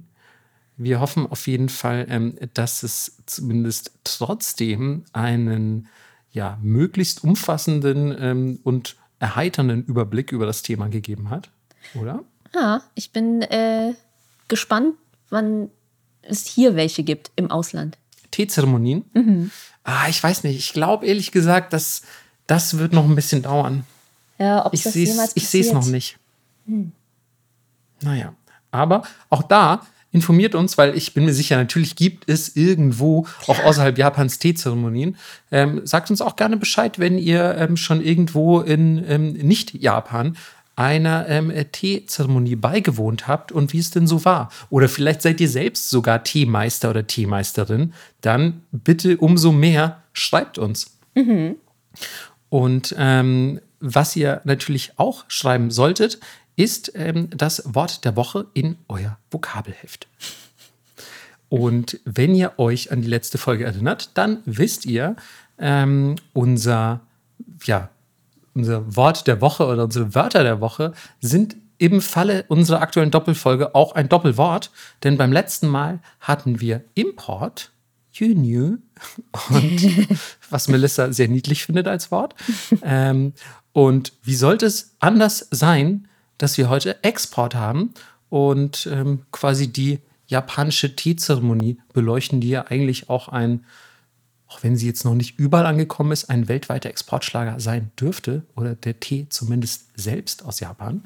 Ähm, und das Wort für den Export, das ist Yushutsu. Yushutsu der ja, Transport hinaus, wenn man so will. Und ja, das bedeutet natürlich Export. Yushitsu. Schreibt es auf und der Test, der kommt irgendwann. Ich schwör's euch. Sehr gut. Dann äh, schlaft ihr jetzt schön mit dieser Angst ein. Gute Nacht. ja, gute Nacht oder vielleicht auch guten Morgen. Vielleicht guten Morgen. Was auch immer ähm, euch gerade so umtreibt. Vielleicht auch einfach guten Mittag, guten Appetit und ähm, fröhliche Weihnachten.